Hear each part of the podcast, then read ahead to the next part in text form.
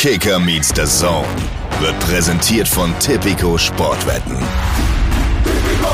Wenn es so einfach wäre, dann wäre ja jeder Club erfolgreich. Und die Herausforderung hier ist halt einfach nicht nur die Idee zu haben, sondern den Widerständen immer wieder zu trotzen. Und die Widerstände hier sind einfach aufgrund des Standorts und der Vergangenheit um ein Vielfaches höher. Und das ist vielleicht dann auch der Grund, warum die Menschen den HSV auswählen, weil sie ähm, vielleicht mit der etwas größeren Challenge dann auch sich messen wollen. Kicker meets the Zone, der Fußball-Podcast mit Alex Schlüter und Benny Zander.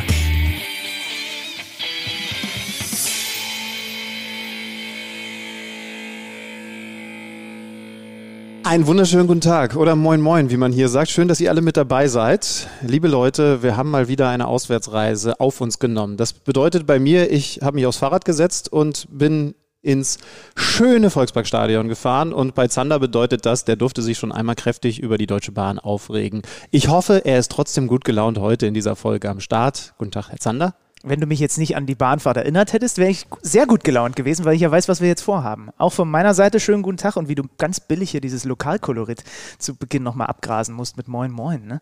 So bist du einfach, du bist ein Opportunist. Ich, äh, das wird mir gleich meine erste Frage an den Local sein, der jetzt noch nicht ewig hier lebt, aber ich glaube einfach mehr Ahnung von dieser Sprache hat als wir.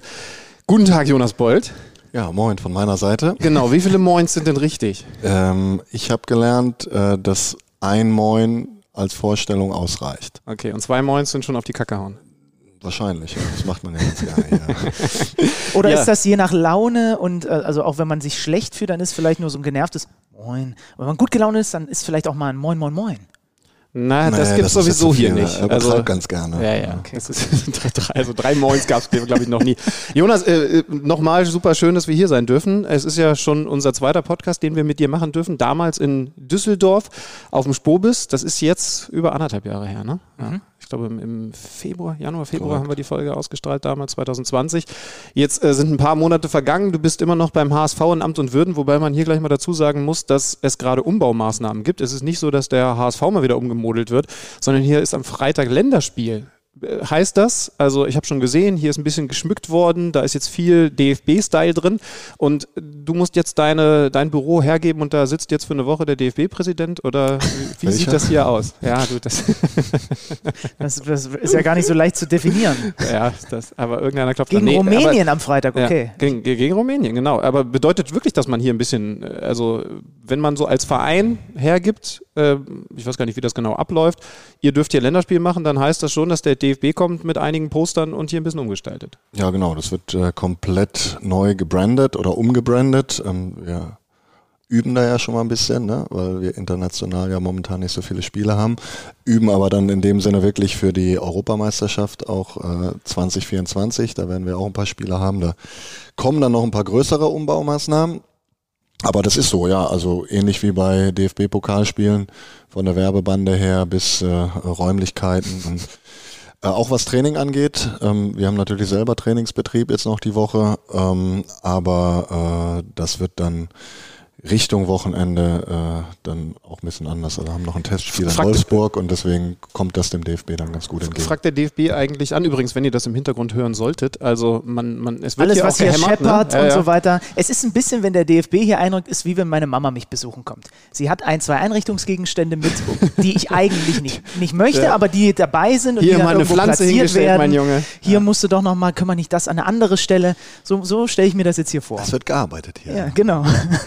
Wie bei Benny zu Hause, wenn Mutti kommt. Ähm, fragt der DFB eigentlich offiziell an und man hätte theoretisch die Chance auch abzulehnen und zu sagen, ja. nee, das ist uns zu viel Stress? Ja, also wir machen es auch ganz ehrlich, äh, es gibt ja auch ein paar Einnahmen dafür. Ähm, das spielt auch eine Rolle und äh, ja, ist natürlich eine Imagegeschichte, logisch. Äh, ich glaube für den DFB auch lukrativ, weil großes Stadion und große Stadt.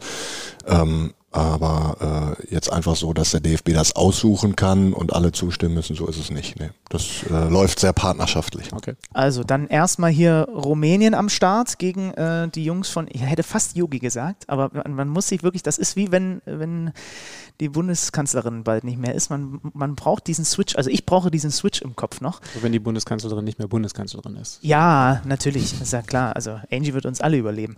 Ähm, Jonas, als wir das erste Mal mit dir gesprochen haben, da gab es auch sehr viel Feedback von euch da draußen, liebe Hörer und Hörerinnen. Das ist, ist sehr, sehr schön gewesen, wie das damals ankam. Haben wir sehr viel mit dir über den Weg hin zum HSV geredet und dann am Schluss noch ein kleines bisschen über den HSV, aber vor allem erstmal deine Station und diesen besonderen Werdegang so als Quereinsteiger, Praktikant bei den Bayern und dann plötzlich Scout in Südamerika für Leverkusen und so weiter und so fort. Heute reden wir vor allem über das, was jetzt dann in Hamburg passiert ist, mit dir als äh, sportlich Verantwortlichen. Ich kann ja mal verraten, wir hatten erstmal so versucht ins Auge zu fassen, vielleicht im Montag vor zwei Wochen, da, hätt, war, da wärst du hier gesessen als frisch gebackener Nordderby-Sieger.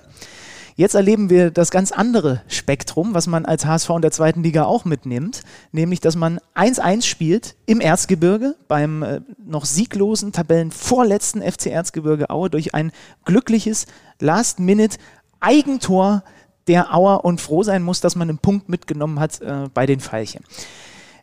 Das also mit dem Pfeilchen davon gekommen. Mit dem Pfeilchen aus dem Erzgebirge wieder zurückgekommen, genau. Das beschreibt wahrscheinlich schon genau diese Bandbreite und diese Extreme, zwischen denen ihr als Verein in dieser Liga wandelt, oder? Ja, also dieses ähm, Schwarz-Weiß Gemale, äh, das trifft es ganz gut. Ähm, ich habe natürlich gewusst, dass wir in, in, in Bremen gewinnen werden. Deswegen habe ich gesagt, es ist einfach, sich dann äh, am Folgetag dahin zu stellen. Nein, Spaß beiseite. Ähm, ist eigentlich wirklich eine sehr gute Beschreibung, aber deswegen habe ich auch gesagt, ich mache es unabhängig von, von dem mhm. Spiel am Wochenende, weil es ja auch meine Aufgabe ist. Äh, natürlich so sehr, wie ich mich freue und ärgere, ähm, hier eine ja, eine gewisse äh, Ruhe äh, da auch reinzubringen und sich davon eben nicht leiten und äh, lenken zu lassen, wie jetzt am Wochenende das Spiel verlaufen ist. Und aktuell sogar dann mehr denn je. Ähm, wir haben ja äh, einen, einen Weg eingeschlagen jetzt vor, vor anderthalb Jahren, ähm, dass wir wirklich beschlossen haben, hier nachhaltig arbeiten zu wollen und nachhaltig im Sinne auch äh, was Wirtschaftlichkeit und ähm, die sportliche Idee angeht. Äh, das ist in der Vergangenheit ja nicht immer so der Fall gewesen. Und ähm, wir wissen, dass Fußball Tagesgeschäft ist, das ist auch schön und vor allen Dingen jetzt mit äh, Zuschauern im Stadion. Aber ähm, es geht ja am Ende darum, hier eine, eine Strategie zu haben und einen, einen, einen Plan zu verfolgen, immer in dem Wissen, dass äh, ähm, ja, der, der Profifußball auch schon eine sehr krasse Dynamik mit sich bringt wir machen nochmal kurz Tagesgeschäft und dann äh, geht es ums, ums, ums Größere. Dann wollen, ähm, dann wollen wir diesen Weg kennenlernen. Genau, weil ähm, beim, bei uns im, im, Kicker stand vor dem Spiel die Überschrift, habe ich extra nochmal nachgeguckt, hoffen auf den nächsten Schritt. Und jetzt nach dem Spiel äh, in, im Montagskicker ist die Headline so als Frage formuliert, Rückschlag oder Realität? So. Und du kannst uns das jetzt mal beantworten. 1-1 beim vorletzten, was sagt das über den aktuellen Leistungsstand der Mannschaft aus? Ja, äh, dass die Bandbreite einfach sehr groß ist und das bringt äh, die Liga vor allen Dingen mit sich. Ähm, ich habe jetzt äh, noch nicht so viel gelesen, das mache ich in letzter Zeit übrigens auch weniger, weil die Ausschläge dort ähnlich ähm, emotional schwarz-weiß sind, das gehört auch dazu. Ähm, das spiegelt ja dann auch immer so ein bisschen den, den äh, Zuschauer und äh, den, den Fan ja auch wieder. Ähm, das Spiel jetzt am Wochenende war vielleicht eins der schlechtesten, seit ich in Hamburg bin. Da gehören ja immer auch zwei Mannschaften dazu. Ähm, wenn man dann Bremen oder Schalke sieht, wo wir wirklich gut gespielt haben, ähm, ist das Ausmaß ins Positive extrem. Ich persönlich sage, dass die zwei Spiele auch nicht so dominant waren, ähm, wie sie dann dargestellt wurden. Ähm, wir waren einfach präsenter, wir waren vielleicht griffiger, auch effizienter, aber äh, sowohl Schalke als auch Bremen, es hätte auch unentschieden ausgehen können. Und das sagt sehr, sehr viel über diese Liga aus ähnlichen Heimspiel hier gegen Dresden, erste Halbzeit. Äh, sehr, sehr dominant, viele, viele Torchancen, kann locker 3-0 stehen. Es geht am Ende 1-1 aus durch, durch eine Standardsituation. Und, ähm, das macht die Liga äh, so spannend. Ähm, das sagt sehr viel darüber aus und äh, trotzdem hätten wir von der Art und Weise, wie wir aufgetreten sind, ganz anders auftreten müssen. Am Ende gehen wir natürlich glücklich mit einem Punkt nach Hause, aber ähm, ich sage ganz ehrlich, äh, natürlich glaubt man dran, dass das Tor dann am Ende auch so fällt, war eigentlich bezeichnend, weil uns eigentlich nicht viel gelungen ist und äh, wir vielleicht an dem Tag dann auch äh, gar kein Tor selber geschossen hätten in dem Sinne. Trotzdem ist die Moral der Truppe da, äh, dass sie es einfach bis zum Ende versucht und äh, wir haben jetzt gerade gegen Aue äh, sind wir zurückgekommen, wir sind gegen Nürnberg zweimal zurückgekommen. Ähm, wir sind vorher hier gegen Sandhausen mit einem äh, auch ärgerlichen Rückschlag kurz vor Schluss auch wieder zurückgekommen. Ähm, und ich erinnere mich ganz gut an äh, unser äh, letztes Gespräch, das war nämlich noch vor Corona. Mhm. Wir haben, äh, ich weiß nicht, ob am Vortag oder am Tag selber, das lief also im Spobis, äh, in Bochum gewonnen. Ähm, Montagsabendspiel, ähm, Flutlicht, äh, Topspiel. Wir waren auf einem sehr, sehr guten Weg. Kurz danach äh, äh, kommt Corona und ähm, seit Corona haben wir in der Nachspielzeit oder in der Schlussphase gar kein Tor mehr geschossen. Also eigentlich eher Gegentore bekommen. Und äh, ich bin felsenfest davon überzeugt, ähm, dass das auch äh, mit den Zuschauern wieder zu tun hat. Wenn du hier natürlich spielst, in Hamburg extrem, jetzt äh, immerhin mit 20, 25.000 Zuschauern zuletzt, aber auch auswärts kommen ja viele Hamburger mit. Äh, das gibt dir halt nochmal einen Push-Faktor. Und ansonsten hast du halt äh, insbesondere auswärts dann, wenn keine Zuschauer da sind, natürlich viele äh, Mitarbeiter vielleicht noch gehabt vom Gegner und ähm, äh, die da mit irgendwelchen das, Hämmern auf irgendwelche. Ja, das ist ein Highlight-Spiel für die, äh, gegen den HSV zu spielen mhm. und da wird dann alles reingeworfen. Das ist alles gar keine Entschuldigung. Ich versuche nur so ein bisschen zu erklären, wie die Dynamik und die Emotionen im Fußball halt eine Rolle spielen können. Und äh, insbesondere hier das 2-1 gegen Sandhausen, was wirklich sehr ärgerlich war mit dem Ausgleich. Wir waren ein Mann mehr und äh, dann eine Unachtsamkeit und waren eigentlich trotzdem besser. Und direkt danach auch wieder nach vorne. Wir hatten vor dem 2-1 300-prozentige Torchancen und dann fällt das Ding in der 96. Minute. Und was da los war, ähm, bei wirklich nur 20.000 Zuschauern, ähm, da kriege ich heute noch Gänsehaut. Also da sieht man, was das bewirken kann. Ähm, wie die Ausschläge sind hier äh, äh in, in, in Hamburg. Ähm, ja, und ich hoffe natürlich jetzt, dass die Hütte demnächst auch bald voll wird mit der, mit der neuen Regelung und dass das auch nochmal ein großer Pluspunkt für uns ist.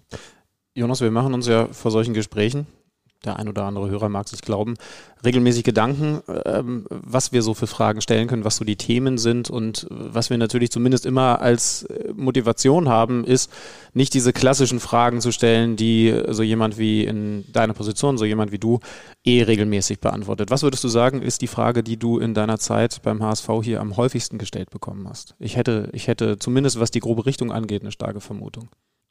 Ähm, Wahrscheinlich äh, steigt ihr auf, also auch ja. steigt ihr auf. Ähm, so ein bisschen so, man sagt ja immer, wir gewinnen, äh, die verlieren. Ähm, deswegen ist das wirklich, die Frage ist auch, steigt ihr auf am Ende? Ja. Ähm, viel interessanter ist aber, ähm, wir, wir, machen manchmal eine Diskussionsrunde, bevor ich auch häufig dann nach dem Wochenende lese, so ein bisschen dieses ähm, äh, Medien-Bingo, würde ich sagen. So, was sind die Schlagzahlen heute? Ähm, und dann so die, die Worte auspacken, die dann so am meisten fallen. Das ist dann äh, Beben, Knall, Skandal, ähm, Versager, auch Helden. Äh, aber anhand der Tatsache wirklich mal so ein bisschen äh, zu versuchen, äh, wie könnte die Überschrift heute lauten? Ähm, du hast es, glaube ich, gesagt. Ähm, was war es? Äh, Real, Rückschritt oder Rückschritt ja. der Realität. Also ähm, würde ich behaupten, auch etwas, was ich jetzt schon mehrfach äh, als Schlagzeile irgendwie gelesen habe. Also es wiederholt sich sehr viel. Ähm, inhaltlich ist es dann oft auch sehr treffend, aber klar, Schlagzeilen äh, machen natürlich auch so ein bisschen die Musik. Deswegen, ja, also es war genau die ja. Vermutung, die, die ich hatte bei euch logischerweise, dass, dass du natürlich immer wieder auf dieses Thema angesprochen wirst. Steigt ihr auf und, und wenn jetzt doch nicht, was ist dann? Und also das sind logischerweise die Themen, mit denen sich der HSV, mit denen sich mit, mit ihr euch beschäftigen müsst, bis ihr dann irgendwann aufgestiegen seid. Nervt's oder kannst du damit äh, dann auch konstruktiv umgehen? Ähm, also je länger ich äh, hier bin, desto besser kann ich sogar damit umgehen. Ähm, ich glaube auch, weil man vielleicht äh, das ein oder andere schon mal gehört hat. Und ähm, das zeigt ja, also auch wenn ich diese, dieses Thema mit den Schlagzeilen äh, erwähne, ähm, das soll einfach nur darstellen, so was macht den HSV aus? Also ich nutze das überhaupt nicht irgendwie als als Ausrede, äh, wenn es mal nicht läuft oder sonst was, sondern die die die Strahlkraft, die ist wirklich unglaublich extrem. Ähm, und ähm, das zeigt ja auch, wie viele Menschen sich dafür interessieren und das macht ja äh, macht's ja irgendwie auch so spannend. Und, ähm, vielleicht ist sogar die die die richtige Frage jetzt im Nachgang gar nicht: ähm, Wollt ihr aufsteigen? Also weil wir die kriegst du noch ja, öfter, ja? Ja, weil mhm. wir, wir kommen jetzt ja vielleicht auf diesen, auf diesen Weg auch nochmal zu sprechen. Mhm. Ähm, und dann heißt es ja auch, warum sagt ihr nicht, äh, ähm, der HSV muss aufsteigen. Nee, er muss nicht aufsteigen, sieht man ja. Also es geht trotzdem weiter.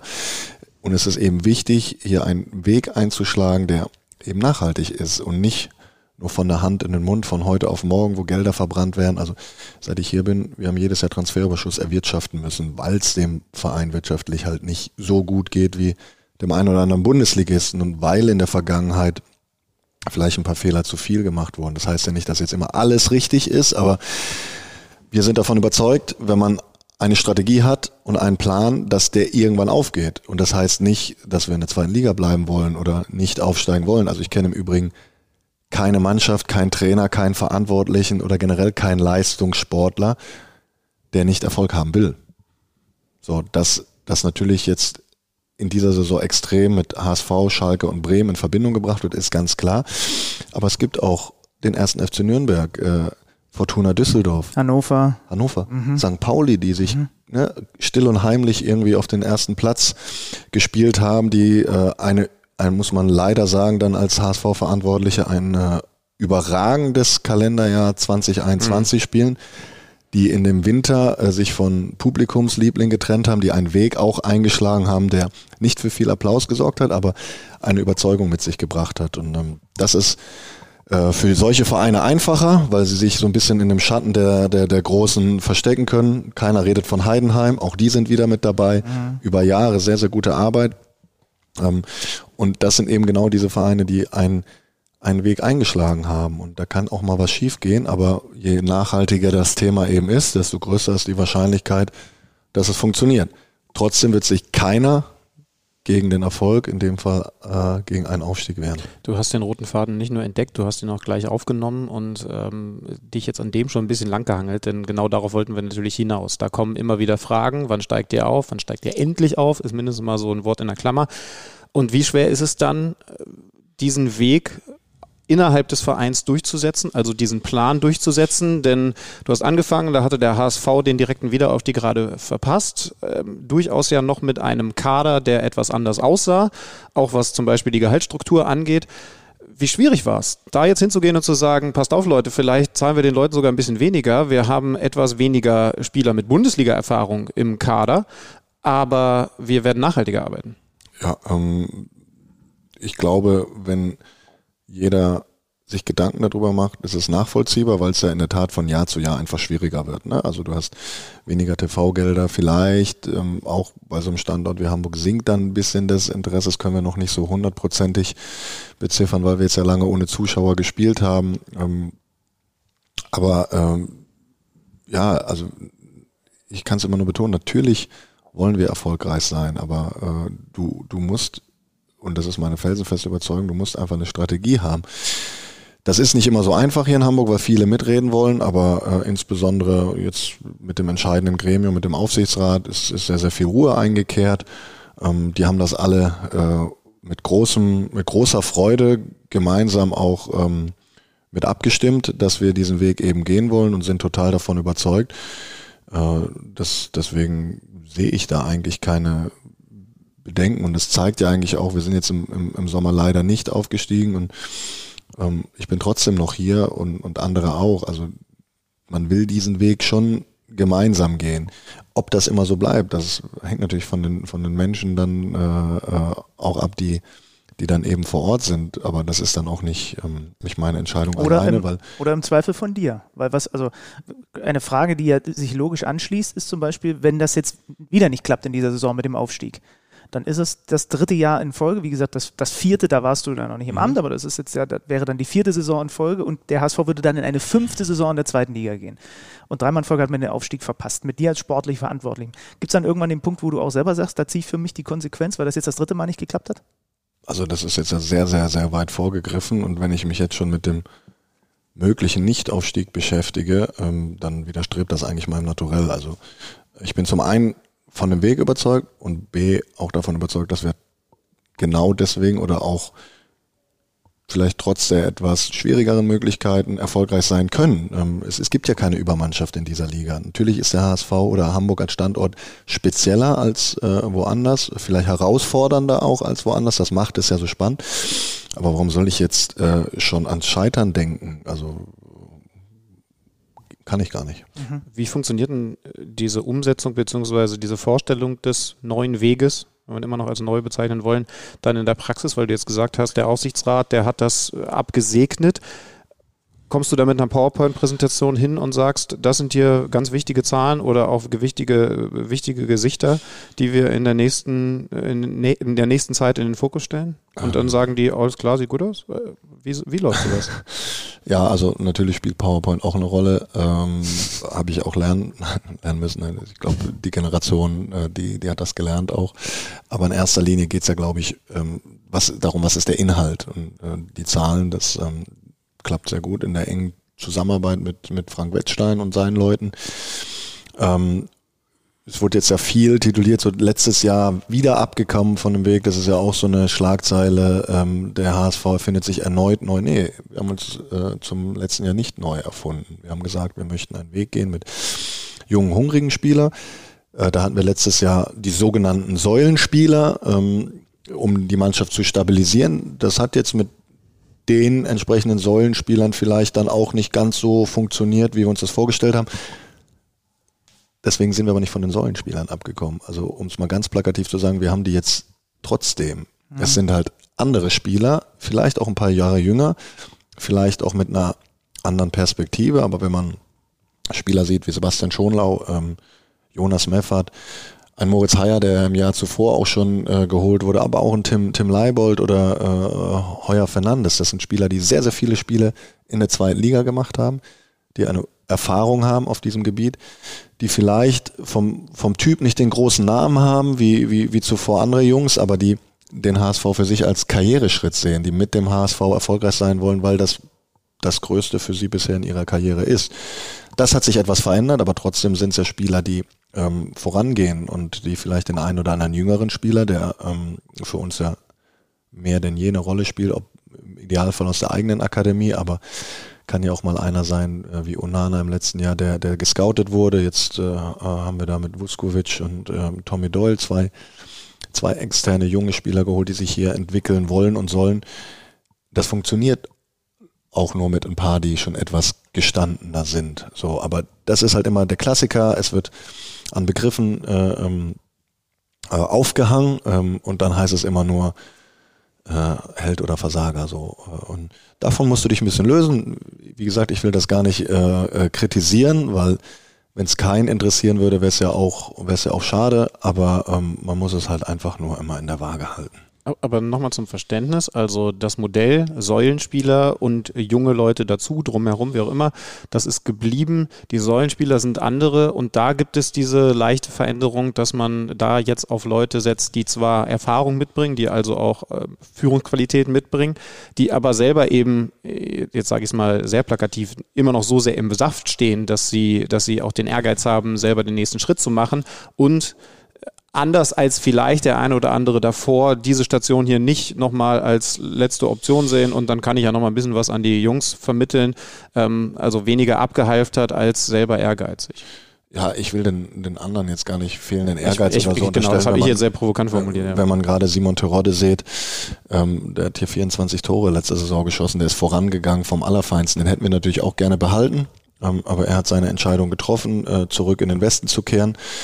Äh, das heißt nicht, dass äh, wir nicht alles versucht haben, aber ähm, da spielt natürlich auch eine wirtschaftliche Komponente eine Rolle. Das ist weniger geworden bei uns, auch bewusst weniger geworden, weil die Möglichkeiten halt etwas geringer sind, weil wir sie jetzt etwas in der Waage halten, weil wir keinen Spieler mehr haben, der zu alten Zeiten noch einen Bundesliga-Vertrag unterschrieben hat. Und dann bekommst du auch nicht jeden Spieler. Das ist ja auch logisch. Also haben wir uns für diese Strategie entschieden, dann die erfahrenen äh, Zweitligaspieler zu holen, die aber, wie gesagt, äh, sich auch weiterentwickeln wollen und sollen, ähm, aber vielleicht in dem Konstrukt äh, bewusst Verantwortung übernehmen können und sich nicht dann hinter irgendwelchen Namen äh, äh, verstecken können, so würde ich sagen. Es ist ja nicht so, dass die anderen Spieler sich bewusst dann versteckt haben, aber ein großer Name hier in Hamburg spielt halt äh, äh schon immer auch eine Rolle. Ne? Skizzier mal für uns, was noch zu dieser Strategie dazugehört. Also junge Spieler hast du gesagt, die Nachhaltigkeit, dass wir, dass wir mal einen Eindruck davon bekommen. Was macht den HSV gerade unter. Ich unterbreche ganz kurz. Ja. Ähm, entwicklungsfähige Spieler. Mhm. Das ist der Punkt. Mhm. Die, die mhm. können jung sein, die können aber auch Mitte 20 sein. Also, mhm. dass die sich weiterentwickeln. Also, der ganze Club muss sich weiterentwickeln. Die zählen für mich als Anfang 30-Jährigen auch als junge Spieler. Naja, aber du wärst mit 20 auch ein junger Spieler gewesen, aber nicht entwicklungsfähig. Hallo! Also. weißt du, dass wir mal so einen Eindruck bekommen, was ist gerade die Strategie des HSV unter, unter Jonas Bold? Wo, wo wollt ihr gerade hin? Was was, macht ihr gerade? Ja, ich habe es jetzt ja ähm, zumindest äh, inhaltlich schon ein bisschen beschrieben, dass wir natürlich auch wieder äh, in die Bundesliga kommen wollen und uns stabilisieren wollen, auch als Verein stabilisieren wollen, wirtschaftlich stabilisieren wollen. Ähm, ich glaube, äh, das ist ganz, ganz wichtig, ähm, dass man, da gibt es ja ähnliche Beispiele bei anderen Vereinen, dass man am Höhepunkt, wenn man irgendwo international gespielt hat, denkt, man muss jetzt ähm, nochmal mehr und nochmal, nochmal mehr, dass das immer so weitergeht und dann kommt der große Knall und dann fällt so ganz, ganz tief, sondern die, die, die Vereine, SC Freiburg ist auch ein sehr, sehr gutes Beispiel, die öfters auf und abgestiegen sind. Natürlich ein ruhigeres Umfeld, aber die gesagt haben, im Zweifelsfall äh, steigen wir ab, wir bleiben stabil, ähm, Infrastruktur, Strategie und dann werden wir auch wieder aufsteigen, aber dann haben wir nicht diese Ausreißer. Und, ähm, das ist ganz wichtig und ich glaube, in Zukunft bei vielen Vereinen noch wichtiger denn je, weil man sieht, wenn dann so eine Corona-Phase kommt, die uns alle ähm, einen enormen äh, Umsatz, Umsatzeinbußen gebracht haben, ähm, das hätte der HSV, behaupte ich mal, zu früheren Zeiten auch nicht so überstanden, wie wir es jetzt überstanden haben, weil wir in der Phase ja ähm, sehr gute äh, Entscheidungen auch getroffen haben, ohne zu wissen, äh, wie das funktioniert. Kann der HSV, weil du es jetzt gesagt hast, auf nachhaltiger nachhaltigere Beine stellen, weil das früher auch immer so ein Schlagwort war, mit dem ich jahrelang auch in der Berichterstattung konfrontiert wurde. Äh, Verein XY, der strukturell so aufgestellt ist, wie zum Beispiel der HSV oder andere Beispiele, kann gar nicht lange in der zweiten Liga überleben. Der ist quasi dazu verdammt, in einem bestimmten Zeitraum aufzusteigen, weil er sonst irgendwann anfängt zu, zu, zu versauern quasi in dieser Liga und ja. eher dann die Tendenz weiter runtergeht. Ja, das sind ja auch Schlagzeilen, die diesen Sommer an uns herangetragen wurden. So jetzt ähm, kommt, der, kommt der Trend nach unten. Ähm, wie gesagt, natürlich wird es von Jahr zu Jahr schwieriger und auch vor allen Dingen wirtschaftlich schwieriger, aber die Gefahr ist ja oft, entstanden, weil man alles auf eine Karte gesetzt hat und gesagt hat, man muss jetzt aufsteigen und wenn das nicht funktioniert, ähm, dann geht das den Bach runter. Und das hat natürlich mit der Wirtschaftlichkeit zu tun, wenn man da über den Verhältnissen lebt. In erster Linie ist aber häufig so gewesen, dass die Verantwortlichen das gemacht haben, weil sie gesagt haben, wenn ich nicht aufsteige, dann werde ich entlassen. Und dementsprechend äh, diese Strategie so aufgebaut haben. Und ähm, das ist jetzt halt vielleicht anders, weil ich kann das nicht beantworten. Ähm, ich konnte das vorher auch nicht beantworten, aber ich, ich habe das so gelernt und ich kenne das so, äh, dass nachhaltiges ähm, Handeln äh, auf Strecke eben erfolgreich sein wird. Wenn andere Menschen dazu kommen, sagen sie, sie müssen was verändern ähm, oder es sind zu viele Fehler äh, gemacht worden in, in, in meiner Zeit, dann ist das die Entscheidung von, von anderen Menschen. Aber davor habe ich weder weder Angst ähm, oder lass mich da irgendwie deswegen beeinflussen, weil mein inneres äh, Handeln sowieso immer so ambitioniert ist, dass ich deswegen auch auf die Frage von vorhin immer nur äh, erfolgreich sein möchte. Ja, deswegen ein, ein, ein Scheitern jetzt gar nicht einplane in dem Sinne. Ne? Da natürlich muss man, also, gibt es ja auch glücklicherweise dann die Finanzer, die vielleicht dann auch ab und zu mal ein bisschen bremsen äh, oder einen hinweisen, aber äh, ja, man, ich, ich kenne das nur so, dass man eine Challenge antritt, weil man sie meistern will und nicht, weil man von vornherein sagt, funktioniert ja nicht. Mhm. Warum war die Zusammenarbeit mit Daniel Thune am Ende nicht erfolgreich genug? Ähm, was heißt erfolgreich? Also in dem Sinn, dass wir nicht aufgestiegen sind. Äh, ja, und dass ihr euch von ihm getrennt habt, ne? Ja, weil ich habe es ja gesagt, Fußball ist ein sehr, sehr dynamisches Geschäft und ähm, die Gefahr ist halt auch da, dass, äh, dass das mit Menschen etwas macht. Ähm, insbesondere wenn man diese Ausschläge sieht. Da gibt es ja auch Spieler, die hier überhaupt nicht zu Rande gekommen sind und dann woanders äh, vom Allerfeinsten performen. Nimmt man gestern das Siegtor Kostic, ähm, was der für eine unglaubliche äh, äh Karriere jetzt noch hingelegt hat, seit er beim HSV weg ist. Äh, auch andere Spieler, die wir dann häufig nach Leverkusen geholt haben. Deswegen, man kann nie in den Menschen reinschauen, aber es sind halt oft Kleinigkeiten, die dann eben äh, ein Spiel entscheiden und die Wirkung eines Spiels ähm, unterschiedlicher auf die Menschen einwirkt. Also ich kann ja da immer nur von mir selber sprechen, was das mit mir macht, ähm, aber es gibt ja auch Spieler, es gibt einen Trainer Und faktisch war es äh, so, dass es ja, dass wir auf einem sehr guten Weg waren, äh, meiner Meinung nach, auch mit äh, sowohl mit Dieter als auch mit, mit Daniel. Bei Dieter war es dann äh, wirklich die Corona-Phase, wo wir sehr gut begonnen haben. Wir kriegen in, in, in Fürth ein unglückliches äh, Gegentor in der Nachspielzeit. Wir spielen hier gegen Bielefeld vom Allerfeinsten, machen den Ball nicht rein, führen 2-0 in Stuttgart äh, und verlieren auch wieder Nachspielzeit. Und das waren die drei ersten Spiele. Und dann gehst du mit zwei Punkten raus, anstatt wirklich neun möglichen äh, auf der Habenseite zu haben. Und das sorgt dann auch wieder dafür, dass dann das Umfeld wieder sagt, jetzt geht das schon wieder los. Äh, und da kannst du dich manchmal versuchen, gegen zu wehren.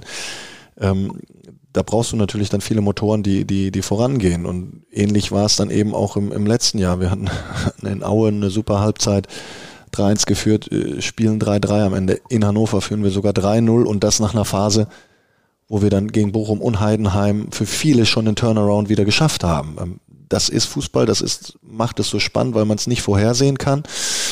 Ähm, und äh, man kann aber Jonas, wenig hervorsehen, was das mit den Menschen macht. Genau, also äh, da fehlt dann ja noch irgendwie ein Schritt, weil wenn wir jetzt erstmal nur bei Ergebnissen sind, die dann doof gelaufen sind, dann heißt das ja noch nicht, dass ihr euch trennen müsst.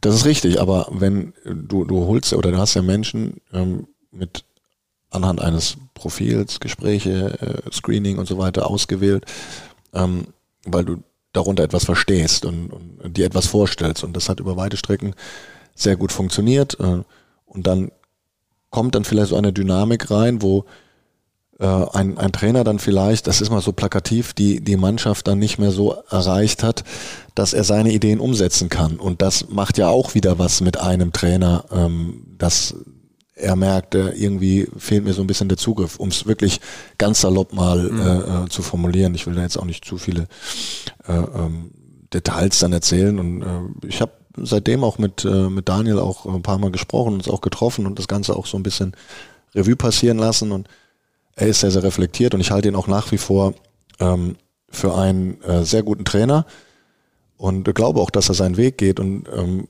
wir haben ja auch immer gesagt, wir wären den Weg auch mit ihm weitergegangen, unabhängig von Aufstieg oder Nicht-Aufstieg. Und das ist das, glaube ich, was viele Menschen nicht verstanden haben. Dass wir zu einem Zeitpunkt eine Entscheidung getroffen haben, ähm, wo es schwierig war, wo man gemerkt hat, es funktioniert so nicht mehr, ähm, wie es vielleicht die Wochen zuvor funktioniert hat. Jetzt zuzusehen, nur um zu sagen, ähm, man zieht's durch, halte ich auch für falsch, weil die Überzeugung gefehlt hat, dass wir dann auch die letzten Spiele erfolgreich gestalten werden. Und das ist der ausschlaggebende Punkt gewesen. Es hat dann am Ende trotzdem nicht gereicht. Ähm, und interessanterweise äh, äh, hat mir mal einer die Frage gestellt, okay, jetzt habt ihr es nochmal versucht mit einer Interimslösung. Wenn du doch überzeugt bist, warum machst du die neue Saison nicht mit ihm weiter? Mhm. Also rein inhaltlich äh, habe ich die Überzeugung von Daniel June. Ich glaube aber, dass auf Strecke dann einfach zu viele Dinge dann irgendwie auch kaputt gegangen sind. Dafür hättest du die komplette Mannschaft dann vielleicht teilweise austauschen müssen. Das funktioniert auch nicht. Also einfach ähm, so ein bisschen einen, einen Einblick zu geben, es ist immer schwierig, wenn man nicht dabei äh, gewesen ist und jeder hat ja von außen so seine Meinung zu erklären, dass es wirklich teilweise Kleinigkeiten gewesen sind auf der Achse der Entwicklung, ja.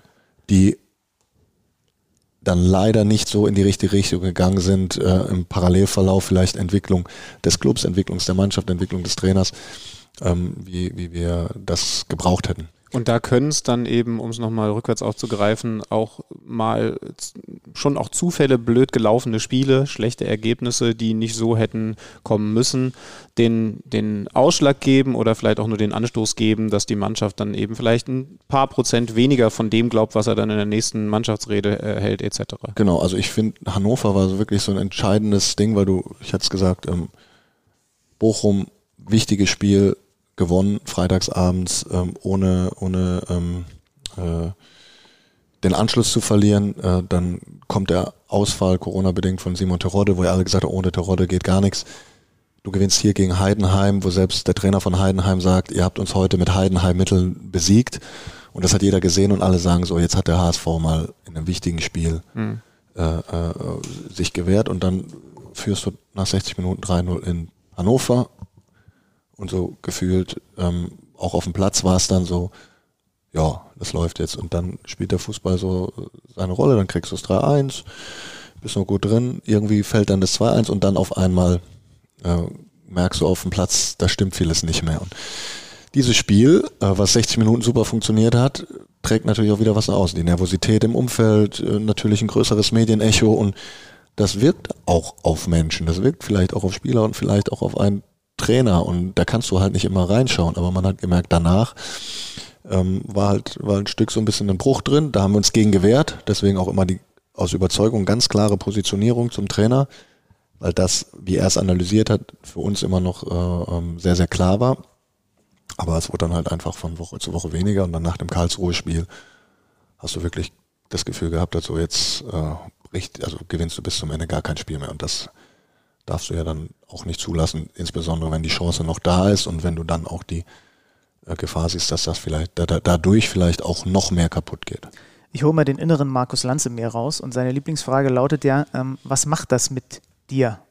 Oder was macht das mit Ihnen? Stellt er ja unglaublich gerne diese Frage. Ähm, Frag mich mal, was es mit mir macht, wenn er das sagt. ja, oder was es jetzt mit dir macht, wenn ich das frage.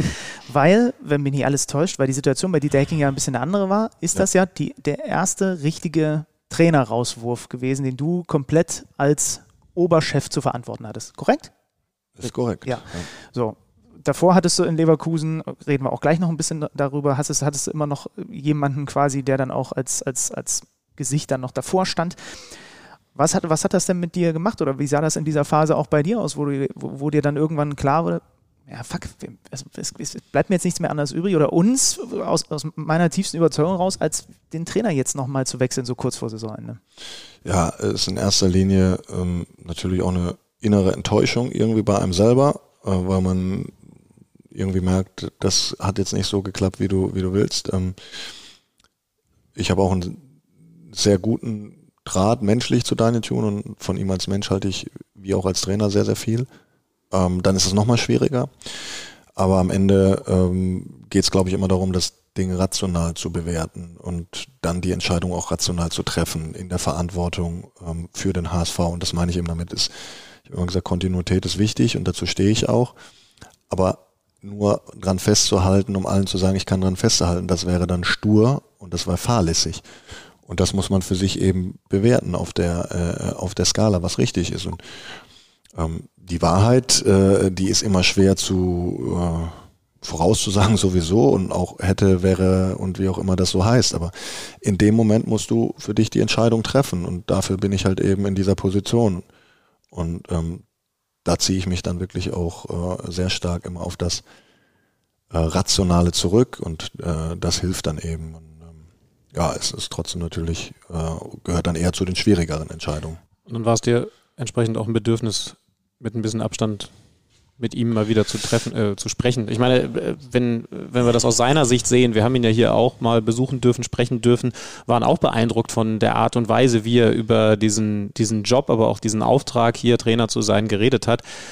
An seiner Stelle würde ich wahrscheinlich sagen, so Bold, guck mal, ähm, hast mich ausgetauscht, ich habe es trotzdem nicht hingekriegt. Ja. Ähm, schöner Fehler von dir. Ja. Ich weiß nicht, ob er so mit dir redet, aber entsprechend war wahrscheinlich dein Bedürfnis da, Würde dann nicht denken, im Anschluss mit dir. Nee, glaube ich nicht. Aber ähm, entsprechend war ein Bedürfnis da, ja, mit dir zu reden. Kann er und natürlich war er auch enttäuscht, ist doch logisch. Ähnlich wie ähm, also so jeder Trainer, auch wenn es dann vorher nicht meine, meine Entscheidung alleine waren.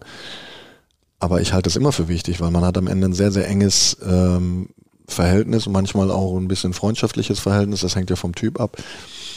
Ähm, aber es braucht halt ein bisschen Zeit. Und ähm, da ist jetzt auch ein bisschen Zeit ins Land gegangen. Und ähm, mich persönlich hat es natürlich auch interessiert, wo hätte er sich mehr Unterstützung gewünscht ähm, oder wo äh, sagt er, das ist vielleicht auch aus meiner Sicht nicht gut gelaufen. Also da bin ich ja ganz weit weg von zu sagen, ähm, du bist schuld und ich nicht und ähm, jetzt schnell weg mit dir, bevor es mich erwischt, sondern ich hätte mir das äh, gewünscht, dass das zusammen funktioniert. Aber äh, ja, ich entlasse mich ja nicht selber und äh, ich habe halt eben die, die Position, äh, da Verantwortung tragen zu müssen. Ähm, und trotzdem, so halten ich es auch mit, mit vielen anderen Mitarbeitern, auch wenn er natürlich ein sehr, sehr wichtiger Mitarbeiter war, ähm, dass man mir auch mal die Meinung sagen kann ähm, und äh, mit mir auch darüber diskutieren kann. Und gerade rückwirkend mal zu hören, da war vielleicht ein Knackpunkt, da hat er vielleicht auch für sich selber gemerkt, äh, das hat nicht so funktioniert und hier insbesondere hätte er sich vielleicht auch noch mal mehr Unterstützung gewünscht, ist ja auch gut zu wissen, um es in Zukunft dann eben noch besser machen zu können. Du bist ja für einen Fußballvereinsverantwortlichen noch ein junger, nee, entwicklungsfähiger äh, Vertreter, kann man ja, glaube ich, so sagen. Ähm, sind das dann auch die Phasen, in denen du am meisten lernst? Das wäre wär so eine Frage, steht hier bei mir. Was hast du am, was hast du bislang in dieser Zeit vom HSV am krasses, also was war das größte Learning überhaupt über dich, über den Verein, über die zweite Liga, was auch immer? Also in erster Linie glaube ich, wenn ich zu, an den Tag komme, wo ich sage, ich bin nicht mehr entwicklungsfähig, dann ist der Tag gekommen, wo ich sage, ich äh, muss aufhören, ähm, weil man immer dazu lernt.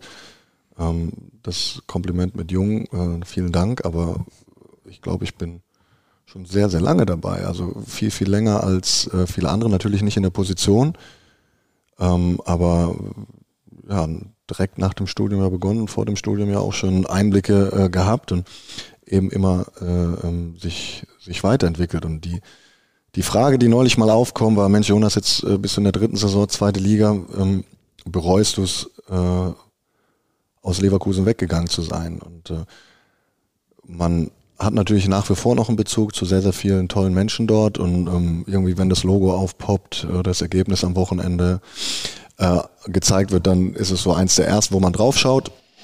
Jetzt ähm, wahrscheinlich gerade zumindest eine, eine angenehmere Zeit, würde ich mal. Ja, also sie haben auch letztes, aber lassen wir das mal weg. Also Leverkusen spielt einfach immer eine gute Rolle, weil die eben kontinuierlich arbeiten. Und man muss ja und dazu das personenunabhängig. Oder äh, Jonas, selbst wenn, selbst wenn da mal es nicht so läuft, hat auch das, obwohl sie eine Liga höher spielen, eine andere Wirkung, als es hier hat. Das ist ja einfach. So, und das ist halt eins der größten Learnings, ähm, wo du sagst, wenn der HSV eben am Wochenende spielt, interessiert das halt einfach mehr Menschen. Und das ist gar nicht negativ gemeint, das ist aber ein Learning. Und das macht ja was äh, wieder mit den, äh, mit den Personen. Und da eben in erster Linie in der Verantwortung zu stehen, sich nicht verstecken zu können äh, äh hinter Rudi Völler ähm, das hat ja auch was mit mir gemacht, um dann eben auf diese Frage zu kommen.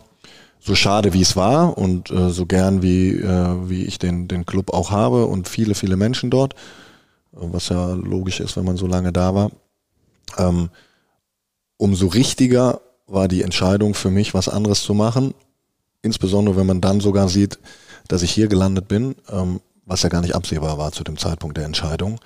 Aber weil diese, dieser Club ähm, mit der ganzen Aufmerksamkeit, mit der Schwierigkeit, mit der Herausforderung, ähm, allem, was seitdem passiert ist, äh, äh, neben dem Sportlichen, da gab es ja auch noch ein paar Sachen, jetzt sowieso Corona für alle, aber auch ansonsten, ähm, mich, also behaupte ich jetzt einfach so in meiner persönlichen Entwicklung ähm, deutlich weiter nach vorne gebracht hat. Und das ist vielleicht auch das, was so viel Spaß macht dann einfach. Ne? Ähm, auch wenn man dann eben leider nur 1-1 in Aue spielt am Wochenende. Ich würde gerne nochmal zu diesem Weg zurück. Was für einen Fußball soll denn der HSV jetzt spielen? Erfolgre ja. Erfolgreichen vermute ich, aber was genau? Genau, aber äh, das ist ja auch so ein Punkt. Warum spielt ihr denn nicht so wie Union Berlin und äh, die, die auch aufgestiegen sind, weil es nicht funktioniert? Also der HSV wird in der zweiten Liga immer eine Mannschaft sein, die den Ball hat, weil die Gegner dir einfach überlassen. Ähm, das heißt, du musst einen Fußball spielen, der ähm, natürlich ballorientiert ist, der nach vorne geht, äh, der Chancen kreiert. Ähm, und das wundert mich dann immer, wenn die Leute sagen, ja, da ist ja keine Philosophie dahinter. Hängt vielleicht auch so ein bisschen mit der Vergangenheit zusammen, weil wir immer gesagt haben, wir wollen Fußball spielen in der zweiten Liga, weil das anders hier nicht angenommen wird und auch nicht funktioniert. Trotzdem musst du natürlich deine Zweikämpfe gewinnen, trotzdem musst du eine Bereitschaft haben. Und da haben wir dann jetzt vielleicht, auch wenn man Stand heute äh, die, die letzte Saison als Maßstab nimmt, laufen wir viel mehr, bestreiten mehr Zweikämpfe, pressen viel höher. Ähm, das ist dann auch wieder ein Learning daraus, aber es ist halt trotzdem eben ein aktives Spiel, so würde ich es nennen. Und da ist schon eine klare Idee dahinter. Ist ja logisch, dass jeder Trainer das für sich ein bisschen anders interpretiert.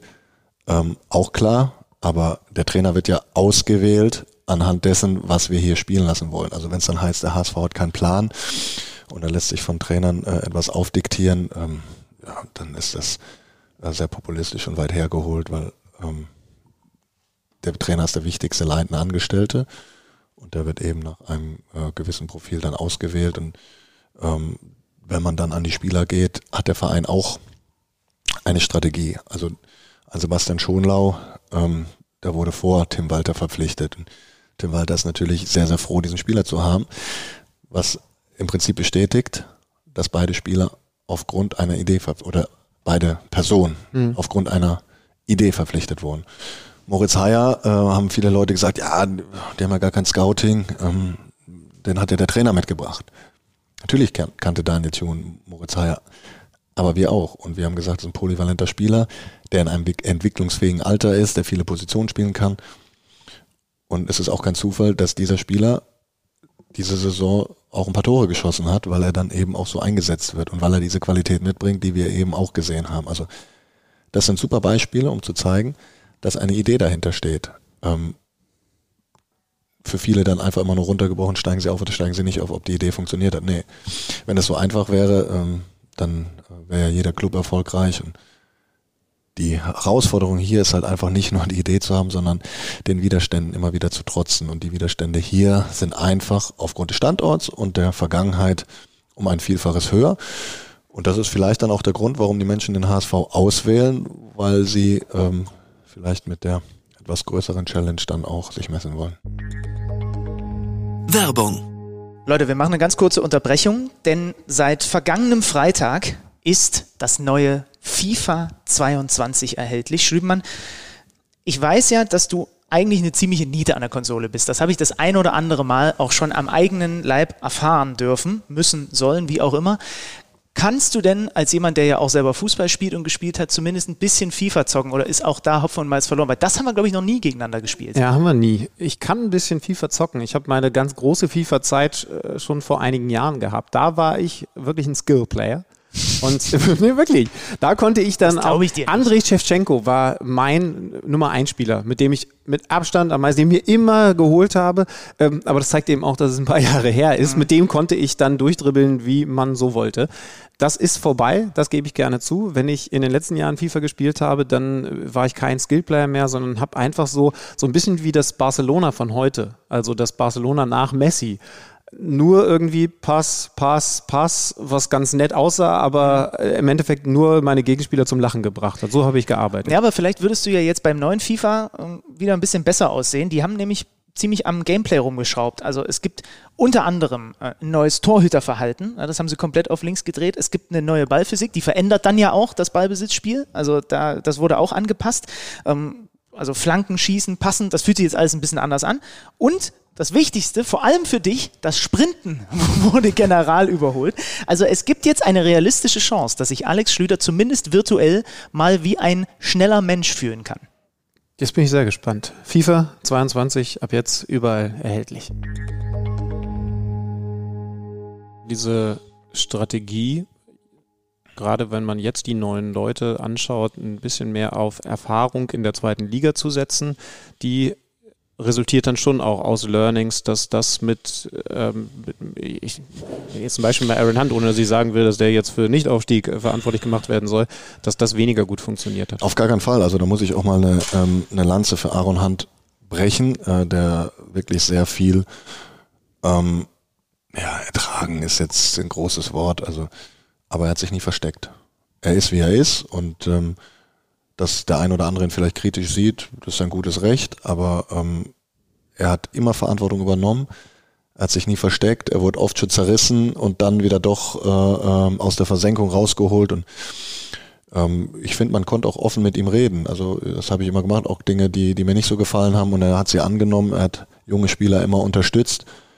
Ähm, trotzdem, der Fußball, den wir jetzt spielen, ist vielleicht ein bisschen ein anderer und vielleicht auch hilfreich für den einen oder anderen Spieler, dass er vom Namen nicht mehr da ist, weil du dich eben nicht mehr hinter ihm verstecken kannst, was manche Spieler eben unbewusst vielleicht auch, äh, auch getan haben. So ein bisschen ne? wie bei dir, als, als Rudi Völler weg war. Oder du ja, ich würde jetzt, ich würde jetzt nicht sagen, dass ich mich hinter ihm versteckt habe, ähm, aber er ist halt da gewesen und ähm, genau, das hast du ja den genau, Spielern jetzt auch nicht vorgeworfen. Richtig, ne? genau. Ja, also, ist ein gutes Beispiel. Ja. ja, ist ein gutes Beispiel. Ja. ja. Also die, die Entwicklung um, ja, was man dann im Detail man anders wächst, macht. Man wächst, genau. man wächst mit seinen Herausforderungen, sagt man ja, immer so schön. Ne? Und das wirst du erst fahren, wenn du die Herausforderung dann hast. Ja. Mhm. Habt ihr eigentlich mal, habt ihr bestimmt analysiert, ob es irgendwelche Muster gibt bei den Aufsteigern in den letzten Jahren, dass man, wo man sich vielleicht dran orientieren kann? Oder ist da jeder Aufstieg wirklich so unterschiedlich von den Ausgangslagen? Oder gibt es etwas, was die alle eint? Äh, haben wir. Ähm, es gibt paar Mannschaften, die äh, tendenziell weniger Ballbesitz gehabt haben, sage ich ja eben so Union Berlin, auch äh, Arminia Bielefeld, äh, Ähm, das sind aber auch Mannschaften, eh, letztes Jahr auch VfL Bochum, äh, Kräuter Fürth, also ich will die Arbeit überhaupt nicht schmälern. Ähm, letztes Jahr haben die davon profitiert, äh, von Corona so ein bisschen, weil die hatten Spieler, die sehr, sehr attraktiv waren, ähm, die sie unter normalen Umständen meiner Meinung nach verkauft hätten. Das heißt, einen Umbruch in der, oder einen Wechsel in der Mannschaft gehabt hätten. Mhm. Hatten sie nicht, ähnlich Holstein Kiel. Dadurch haben sie diese Spieler dieses Jahr ablösefrei verloren. Mhm. Also ist dieses Jahr der Umbruch größer, aber es war halt Kontinuität da. Union Berlin, Arminia Bielefeld haben jahrelang ähm, mit den gleichen Leuten sich etwas aufgebaut, sich auch immer wieder angepasst und dann irgendwann im Schatten vom HSV, vom VfB Stuttgart zugeschlagen. Andere Teams, und da zähle ich den VfB Stuttgart, der HSV hat es leider nicht geschafft, nach der ersten Saison ähm, mit einem viel größeren Budget und einfach so viel besseren Spielern wieder zurückzukommen. Das ist auch ein Muster, was im ersten Jahr eigentlich erfolgreicher funktioniert, weil man klar sagen muss, die Spieler, die der, die der VfB Stuttgart gehabt hat, äh, ähm, das sind einfach extra klasse Spieler gewesen, ne? Mit Gonzalo Castro, Daniel Didavi, Mario Gomez, ähm, also Bad, Bad Stuber war noch dabei, die haben äh, äh Champions League schon gespielt auf einem ganz, ganz hohen Niveau. Und dann gab es natürlich auch noch die Muster, ähm, RB Leipzig, Hoffenheim, die mit viel, viel mehr Geld ähm, trotzdem gut gehandelt haben, aber die Transfers gemacht haben zu einem Zeitpunkt, die natürlich keinem Zweitligisten äh, äh, möglich waren. Also mit Carlos Eduardo ähm, etc. Das waren alles gute Entscheidungen. Also die will ich gar nicht schmälern, aber die kann sonst gar kein anderer stemmen. Das heißt, sie waren potenziell ähm, einfach schon mal über den Ding und haben das dann in ihrem Umfeld mit ihrer Strategie sehr gut umgesetzt. Es gibt ja so verschiedene Aber es gibt Wege verschiedene Muster und ihr müsst irgendwie euren da so zwischen... Erinnert dich an Sven Mislintat, der, uns, der zu uns gesagt hat, für ihn war der Aufstieg schwieriger, als dann direkt die Klasse zu halten. Und, da sieht, man, und da sieht man doch einfach mal, wie, wie eng das ist. Also ich kann mich sehr gut an das Spiel in Stuttgart erinnern. Ähm, sie haben gerade mit Matarazzo verlängert, auch um ein Zeichen zu setzen, weil es in der Mannschaft anscheinend nicht so gestimmt hat, kann ich schwer beurteilen, das, was uns rangetragen wurde. Und wir machen mit dem Halbzeitpfiff das 2-0. So, dann setzen die alles auf eine Karte, kommen 46. durch eine Standard ran. Spiel läuft so, also sag ich mal 50-50, Stuttgart ein bisschen mehr, machen den Ausgleich. Und dann kriegen wir eigentlich die zweite Luft und spielen nochmal nach vorne und laufen in den Konter in der Nachspielzeit. Also da war alles drin und ich behaupte, wenn Stuttgart das Spiel verloren hätte, wäre die Entwicklung eine ganz andere Richtung gewesen bei beiden Clubs. Ist aber nicht. Deswegen hätte, wäre, bringt dich nicht weiter. Aber man sieht, wie, wie, wie eng das eben ist und deswegen auch auf die Frage. Natürlich analysieren wir das, was andere Clubs machen. Du musst es aber trotzdem auf deine Gegebenheiten runterbrechen. Und da ist Hamburg als zweitgrößte Stadt mit der Tradition, mit dem Misserfolg in den letzten Jahren einfach ein ganz, ganz anderer Standort als vielleicht woanders. Nimm mal erst FC Köln, auch Traditionsverein, vielleicht nicht immer so die Ruhe. Letztes Jahr gerade dem Abstieg von der Schippe gesprungen. Erwartungshaltung dieses Jahr, ja, das wird ja eh nix. So, und dann natürlich haben sie ein paar Dinge verändert, einen sehr guten Trainer geholt und äh, ähm, jetzt nimmst du die Euphorie einfach mit. Das kannst du hier ja gar nicht theoretisch, weil sowieso, ja, selbst wenn du gut startest wie letztes Jahr mit fünf Siegen, der Einbruch kommt ja sowieso. Also diese selbsterfüllende Prophezeiung, gegen die anzukämpfen, das ist ja, ja die ganz, ganz große ja, ich wiederhole mich immer, Herausforderungen, habe ich jetzt schon oft genug gesagt. Tim Walter ist irgendwie so für mich so ein, so ein halber Gegenentwurf zu Daniel Thune, von seiner, von, seiner, von seiner Art her irgendwie. Ich weiß nicht, wie von ich Persönlichkeit. Ja, ne, aber irgendwie. Nicht von der Art, aber nicht von der Art zu spielen. Genau, aber so, so als Typ irgendwie, so ja. mit, mit, äh, wo der auch riesig hochgekocht hat, dass er da im Training Strafen macht und Arsch schießen und was weiß ich nicht alles. Also, hat nicht er hochgekocht, sondern wird in Hamburg hochgekocht. Ja, ja, ja, ja, klar, er, er nicht, logisch. Äh, aber inwiefern, keine Ahnung, war das auch, also es von außen, als ich das dann gesehen habe, dachte ich mir, ah ja, okay, da ist jetzt, ist jetzt ein Trainer, der so ein bisschen anders kommuniziert. Drücken wir es mal so aus. Ja, das definitiv. Ähm, aber auch da ähm, wehre ich mich so ein bisschen, dass das jetzt äh, glorifiziert wird. Äh, aber es ist eine bewusste Entscheidung gewesen, dass wir natürlich auch wieder einen Trainer brauchen, der eine Idee hat, wie er Fußball spielen will, ähm, der mit dem Ball umgehen kann, aber der vielleicht vom Typ etwas ich will nicht sagen extrovertierter, vielleicht etwas mutiger, einfach noch ein Stück mutiger, das trifft vielleicht ganz gut ist. Ich finde ihn ein bisschen rustikaler als Daniel Thune. Und das, soll, das, soll, das, klingt jetzt deutlich negativer, als ich es eigentlich meine. Er ist halt einfach sehr sehr selbstbewusst in der Art, wie er nach außen auch auftritt Mutiger. und so. Ne? Ich glaube, mutiger ist, äh, äh, ist das Wort, was in der Unterscheidung der beiden, äh, das heißt nicht, dass Daniel nicht mutig war, aber so in dem, äh, in dem ganzen Auftritt war Daniel vielleicht ein bisschen eloquenter und Das wahrscheinlich Negative in Hamburg ist, dass ähm, da dann auch die Presse schreibt, oh, Kader ist noch nicht so, wie er sein sollte. Es gibt ja noch viele vertragslose, ehemalige Stars, ähm, ehemalige Bundesligaspieler. Da könnte man doch als HSV das Positive könnte sein, dass man aber eben auch einen Namen hat, um, wenn man denn möchte, solche Leute noch zu holen. Wie sehr zieht denn die Marke, der Name HSV in solchen Momenten? Ähm, der zieht natürlich schon noch, aber dann auch mehr auf dem gehobenen Zweitliganiveau. A, wirtschaftlich, also spielt trotzdem keiner umsonst.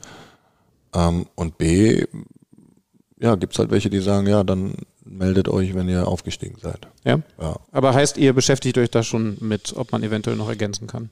Immer. Also wir sind ein ambitionierter Zweitligist und es wäre fahrlässig zu sagen, ähm, wir sind schon ähm, gut, also ausreichend gut. Du kannst immer besser sein und das ist ja auch wieder das Thema entwickeln. Aber äh, das hatte ich auch vor der Saison gesagt. Ähm, wir müssen uns verabschieden von dem Gedanken, dass man jetzt in der Winterpause Millionentransfer macht und sagt, so jetzt läuft's wieder. Also Das ist immer so Wunschgedanke und das ist sehr, sehr, sehr weit weg von der Realität. Also das auch nochmal in der Deutlichkeit.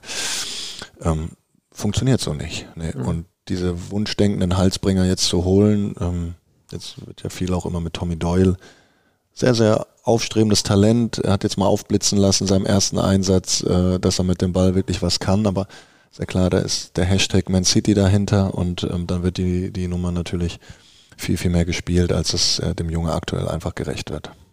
Das muss man mit auskommen, also ist einfach nur eine Tatsache und wieder eine Erklärung und kein, kein ähm, Beschwerden oder sonst was. Ich glaub, ich versuche immer nur so ein bisschen diese Thematik HSV den Menschen näher zu bringen, ähm, was hier vielleicht dann doch mehr auf einen zukommt als woanders. Ich glaube, Wintertransfers ist übrigens ein interessantes Thema. Ich glaube, das ist tatsächlich, das müssten sogar Zahlen belegen, dass das glorifiziert ist. Also, also es, es bleiben dann immer die hängen, die gut funktioniert haben, Klar. wenn du sie verpflichtest, ne? Wer, wel- welcher, welcher Verein gibt seinen gut funktionierenden Spieler im Winter ab? Haben Keiner. nicht, also nicht selbst mal, im Sommer ist es ja schwer, aber im Sommer hast du oft Ja. auslaufende Verträge oder eine Klausel. Ähm, aber im Winter kann das ja immer, es ist noch mehr Zockerei, weil es ist vielleicht, Poyan Palo ist ein gutes Beispiel.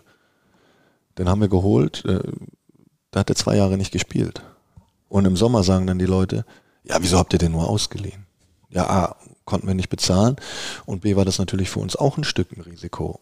Ähm, dass er die Qualitäten hat, in einer Mannschaft mit viel Ballbesitz die Chancen kreiert, äh, Tore zu schießen, ja, das ist, das war klar, aber nach zwei Jahren ohne, ohne Spiel, wie schnell kommt er in den Rhythmus? Äh, Wie, wie bringt er sich ein? Bleibt er äh, frei von Verletzungen? Ähm, das sind ja alles so Fragen, die kannst du gar nicht beantworten im Vorfeld und äh, das musst du für dich in deiner Entscheidung eben abwägen.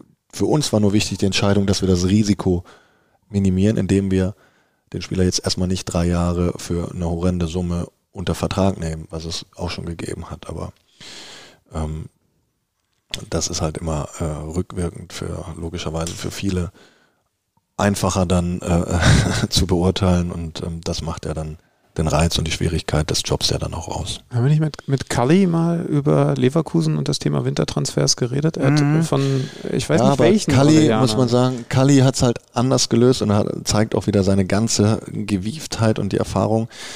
Der südamerikanische Markt, äh, vor allen Dingen damals, hat ja noch ganz anders funktioniert, weil die ja ähm, mit Apertura und Klausura halbjährig anders gespielt haben. Okay. Das heißt, er hat im Prinzip nach einer, nach dem Ende der brasilianischen Meisterschaft die Spieler verpflichtet, dann aber in einem funktionierenden Umfeld, oft schon mit Vorausblick.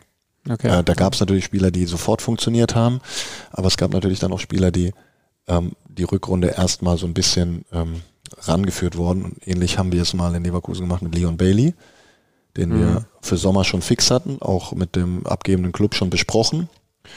Er wollte unbedingt wechseln. Ähm, wir haben aber gesagt, Stand heute ergibt das gar nicht so viel Sinn. Äh, Saison läuft nicht so gut. Äh, internationale Spiele, weiß ich gar nicht, ob wir schon raus waren oder wahrscheinlich wieder Barcelona im Achtelfinale oder so. Ähm, haben ihn dann aber doch verpflichtet, weil das Urteil kam, dass Chalanolo ein halbes Jahr gesperrt wird. Das heißt, ein wichtiger Spieler ist uns weggebrochen und dann haben wir gesagt, okay, dann kannst du ihm auch nochmal mehr Spielzeit äh, ähm, offerieren, so will ich es mal sagen, garantieren gar nicht. Und die Saison war ja wirklich nicht gut und er ist dann am Ende der Spieler gewesen, der die letzten drei, vier Spiele, glaube ich, reinkam und dann auf sich aufmerksam gemacht hat, äh, rangeführt wurde und dann äh, in der neuen Saison unter Heiko Herrlich eine Bombenhinrunde gespielt hat. Also kann funktionieren, ähm, aber klar, viel Geld dahinter, ähm, irgendwo ja auch ein etwas stabileres Unterfangen und ein Transfer eben mit Vorausblick und nicht um ad hoc äh, äh alle Probleme zu lösen. Vielleicht, weil das Stichwort Südamerika gerade wieder gefallen ist, nochmal der Hinweis für die äh, noch nicht ganz so langjährigen KMD-Hörer. Hast, hast, du noch die Nummer der Folge mit dir? Leider nicht. Jonas, blättert da nochmal nach, denn da hast du ja auch deinen Werdegang ein bisschen genauer geschildert, äh, wie du unter anderem mal ein halbes Jahr in, in Südamerika gearbeitet hast, damals äh, noch für Bayer Leverkusen. Profitierst du damit äh, davon? 23. Folge, Folge 23. 23. Schaut sie euch, schaut sie euch an. Hören. Hört sie euch an, genau. Äh, profitierst Profitierst du davon eigentlich heute noch sehr konkret, beziehungsweise ähm, gibt es äh, Kontakte nach Südamerika, die du genau aus dieser Zeit nutzt, wenn ja. es um Spielerverpflichtungen ja. geht? Ähm, Spielerverpflichtung jetzt weniger, weil ähm, Südamerika in der Tat nicht so der Kernmarkt ist, ähm, rein wirtschaftlich gesehen natürlich, aber auch vielleicht äh, sportlich.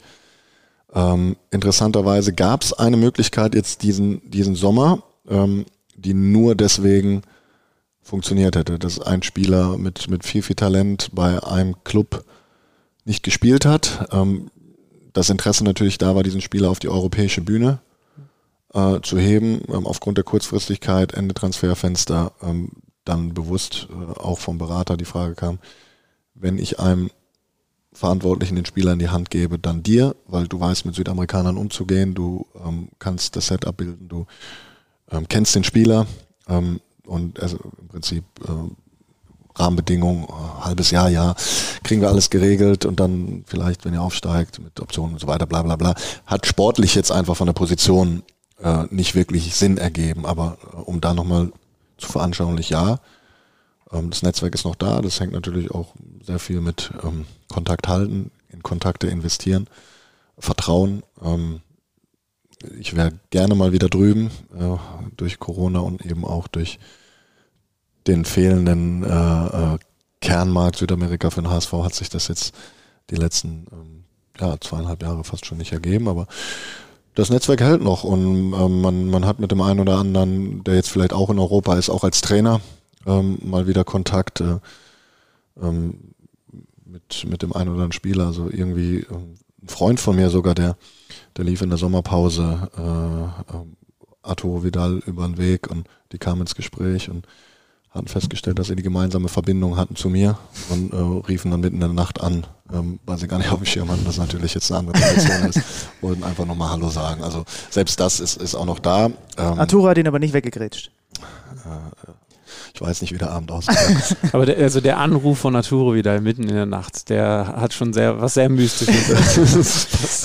zum, Jonas, zum Abschluss. Wir haben jetzt viel über die Herausforderungen gesprochen, die dieser Club mit sich bringt, der halt einfach ein spezieller Club ist. Und es gibt, glaube ich, also bei aller Häme, die dann auch manchmal über euch äh, ausgeschüttet wird, ich glaube, die meisten, die, die hinter dieser Häme ist, ist, bei vielen doch irgendwo, ja, aber irgendwie sollen sie dann schon mal wieder in der Bundesliga sein.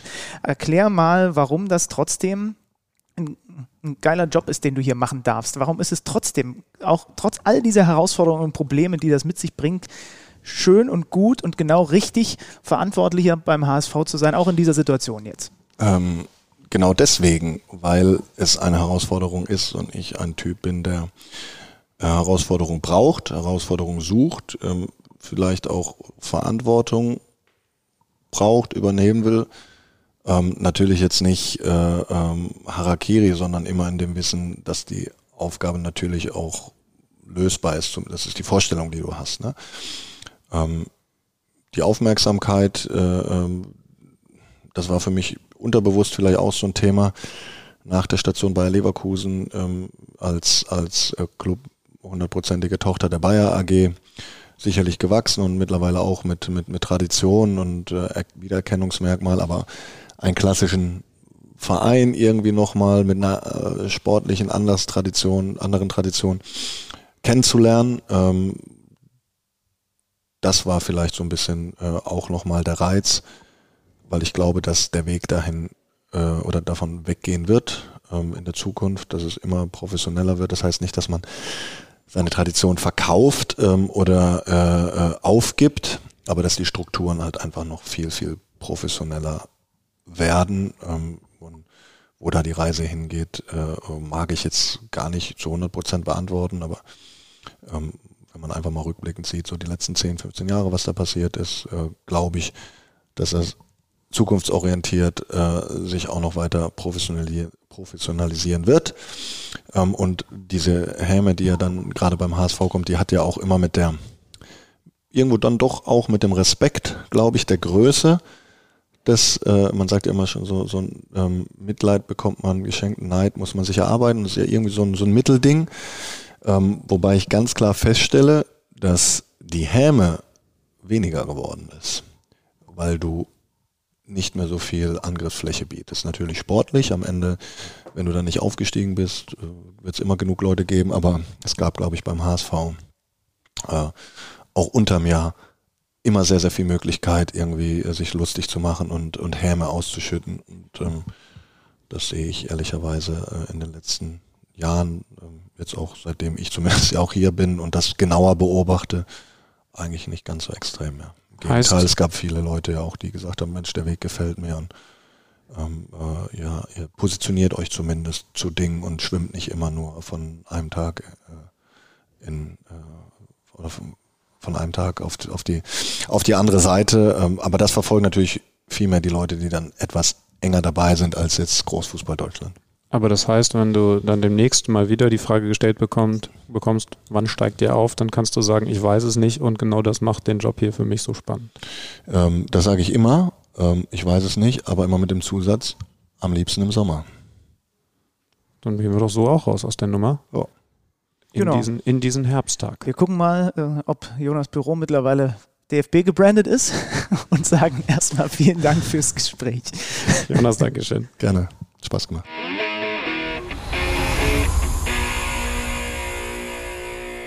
So, Jonas Bolt has left the building, hätte ich fast gesagt, aber er hat diesen Raum jetzt verlassen, den uns der HSV freundlicherweise zur Verfügung stellt, damit wir den Rest der Folge hier noch aufzeichnen können. Wir haben diesen Raum auch kurz verlassen und das war direkt auch das größte Abenteuer, was ich in den letzten Wochen so mitbekommen habe, erlebt habe. Äh, das dürfen wir, glaube ich, den Zuhörern einmal erklären. Wir sind gerade äh, auf Toilette gegangen weil wir nach diesem ausführlichen Gespräch, danke schon mal, Jonas Bold, jetzt ein bisschen Harndrang entwickelt haben. Und, äh, Erklär das ruhig noch intensiver. Also das machte sich wie folgt bemerkbar. ne, wir mussten auf Toilette und das Problem war, wir haben keinen Lichtschalter in der Toilette hier im Stadion des HSV gefunden, weshalb es tatsächlich gerade folgende Situation gegeben hat.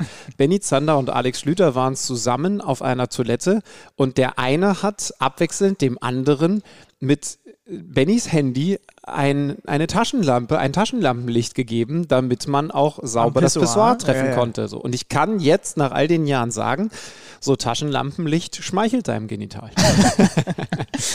Ihr könnt euch schön vorstellen, wie wir beide da rumgeirrt sind, weil wir sind ja so unsichere Typen, dass wir natürlich den Fehler immer erst bei uns suchen. Und es kann also auch, als Alex Schüter sich schon einmal ich umgeguckt Ich gehe schon davon hatte, aus, dass die Licht hier eigentlich haben. Ja, also ich glaube, das, der Fehler könnte auch weiterhin bei uns Ich glaube, der Bewegungsmelder war ausgeschaltet oder so, keine Ahnung. Mhm. Und natürlich ist dann der Moment, das und das ist, finde ich, wenn man so langsam ist wie ich. Das finde ich interessant bei uns. Keiner von uns traut dem anderen. Du guckst drin, findest keinen Lichtschalter, warum solltest du einen Lichtschalter übersehen? So doof bist noch nicht mal du. Natürlich gehe ich trotzdem rein und gucke, ob dann da ein Lichtschalter ist. Und genauso war es draußen ja. umgekehrt auch. Das heißt, keiner von uns traut dem anderen überhaupt nur zu, dass er einen Lichtschalter erkennt. Was ist denn los mit uns? Unterm Strich sitzen wir jetzt hier mit geleerter Blase. Ja und können noch ein bisschen über die Fußball-Bundesliga reden. Also heute, wir haben es ja angekündigt, natürlich viel zweite Liga im Fokus, aber deswegen wollen wir nicht über das reden, was da in der ersten Bundesliga passiert ist am Wochenende. Und es gibt ja auch viel Spannendes zu berichten. Wir wollen natürlich auch noch über die Bayern reden, die gegen Frankfurt verloren haben. Wollen wir aber vielleicht erstmal mit Fre Samstag anfangen. Über Freitag sprechen wir gleich noch mit, mit Frank Linkisch. Genau. Ja. Wir, wir holen uns gleich noch ein Viert-Update. Genau, denn Köln hat am Freitag schon gegen Fürth gewonnen, da gleich noch ein bisschen mehr dazu. Komm, dann sprechen wir über den äh, Samstag, wo unter anderem Dortmund gegen Augsburg gewonnen hat. Da habe ich auch natürlich immer wieder mit besonderem Blick auf mein Kicker-Manager-Spiel einen etwas verbesserten Malen gesehen, der in Abwesenheit, weiterhin Abwesenheit von Erling Haaland, da jetzt auch ein bisschen mehr im Fokus gestanden hat und gezeigt hat, was er für eine Dynamik hat, aber was er durchaus auch an technischer Qualität hat. Am Ende gewinnt Borussia Dortmund dieses Spiel mit einem Erling Haaland auf der Tribüne. Ich glaube ehrlich gesagt, das war dann aber doch noch ein Spiel, was ansonsten höher gewonnen wird, wenn der Haaland da unten mitspielt. Ja, und ja, trotzdem ja, haben sie aber eben gezeigt, das war ja ein großes Thema auch im Doppelpass, als ich mit Aki Watzke gesprochen habe, die können schon auch Fußballspiele ohne den Kerl gewinnen. Die haben ja Chancen ohne Ende gehabt, ne? Also Reus hatte da noch einen Lattentreffer, ähm, gewinnen dann mit 2-1, äh, Azar Pfosten getroffen. Julian Brandt am Ende der, der das Siegtor macht, ne? Aus der Distanz da. Ähm, und also es ist ein hochverdienter Sieg für den BVB.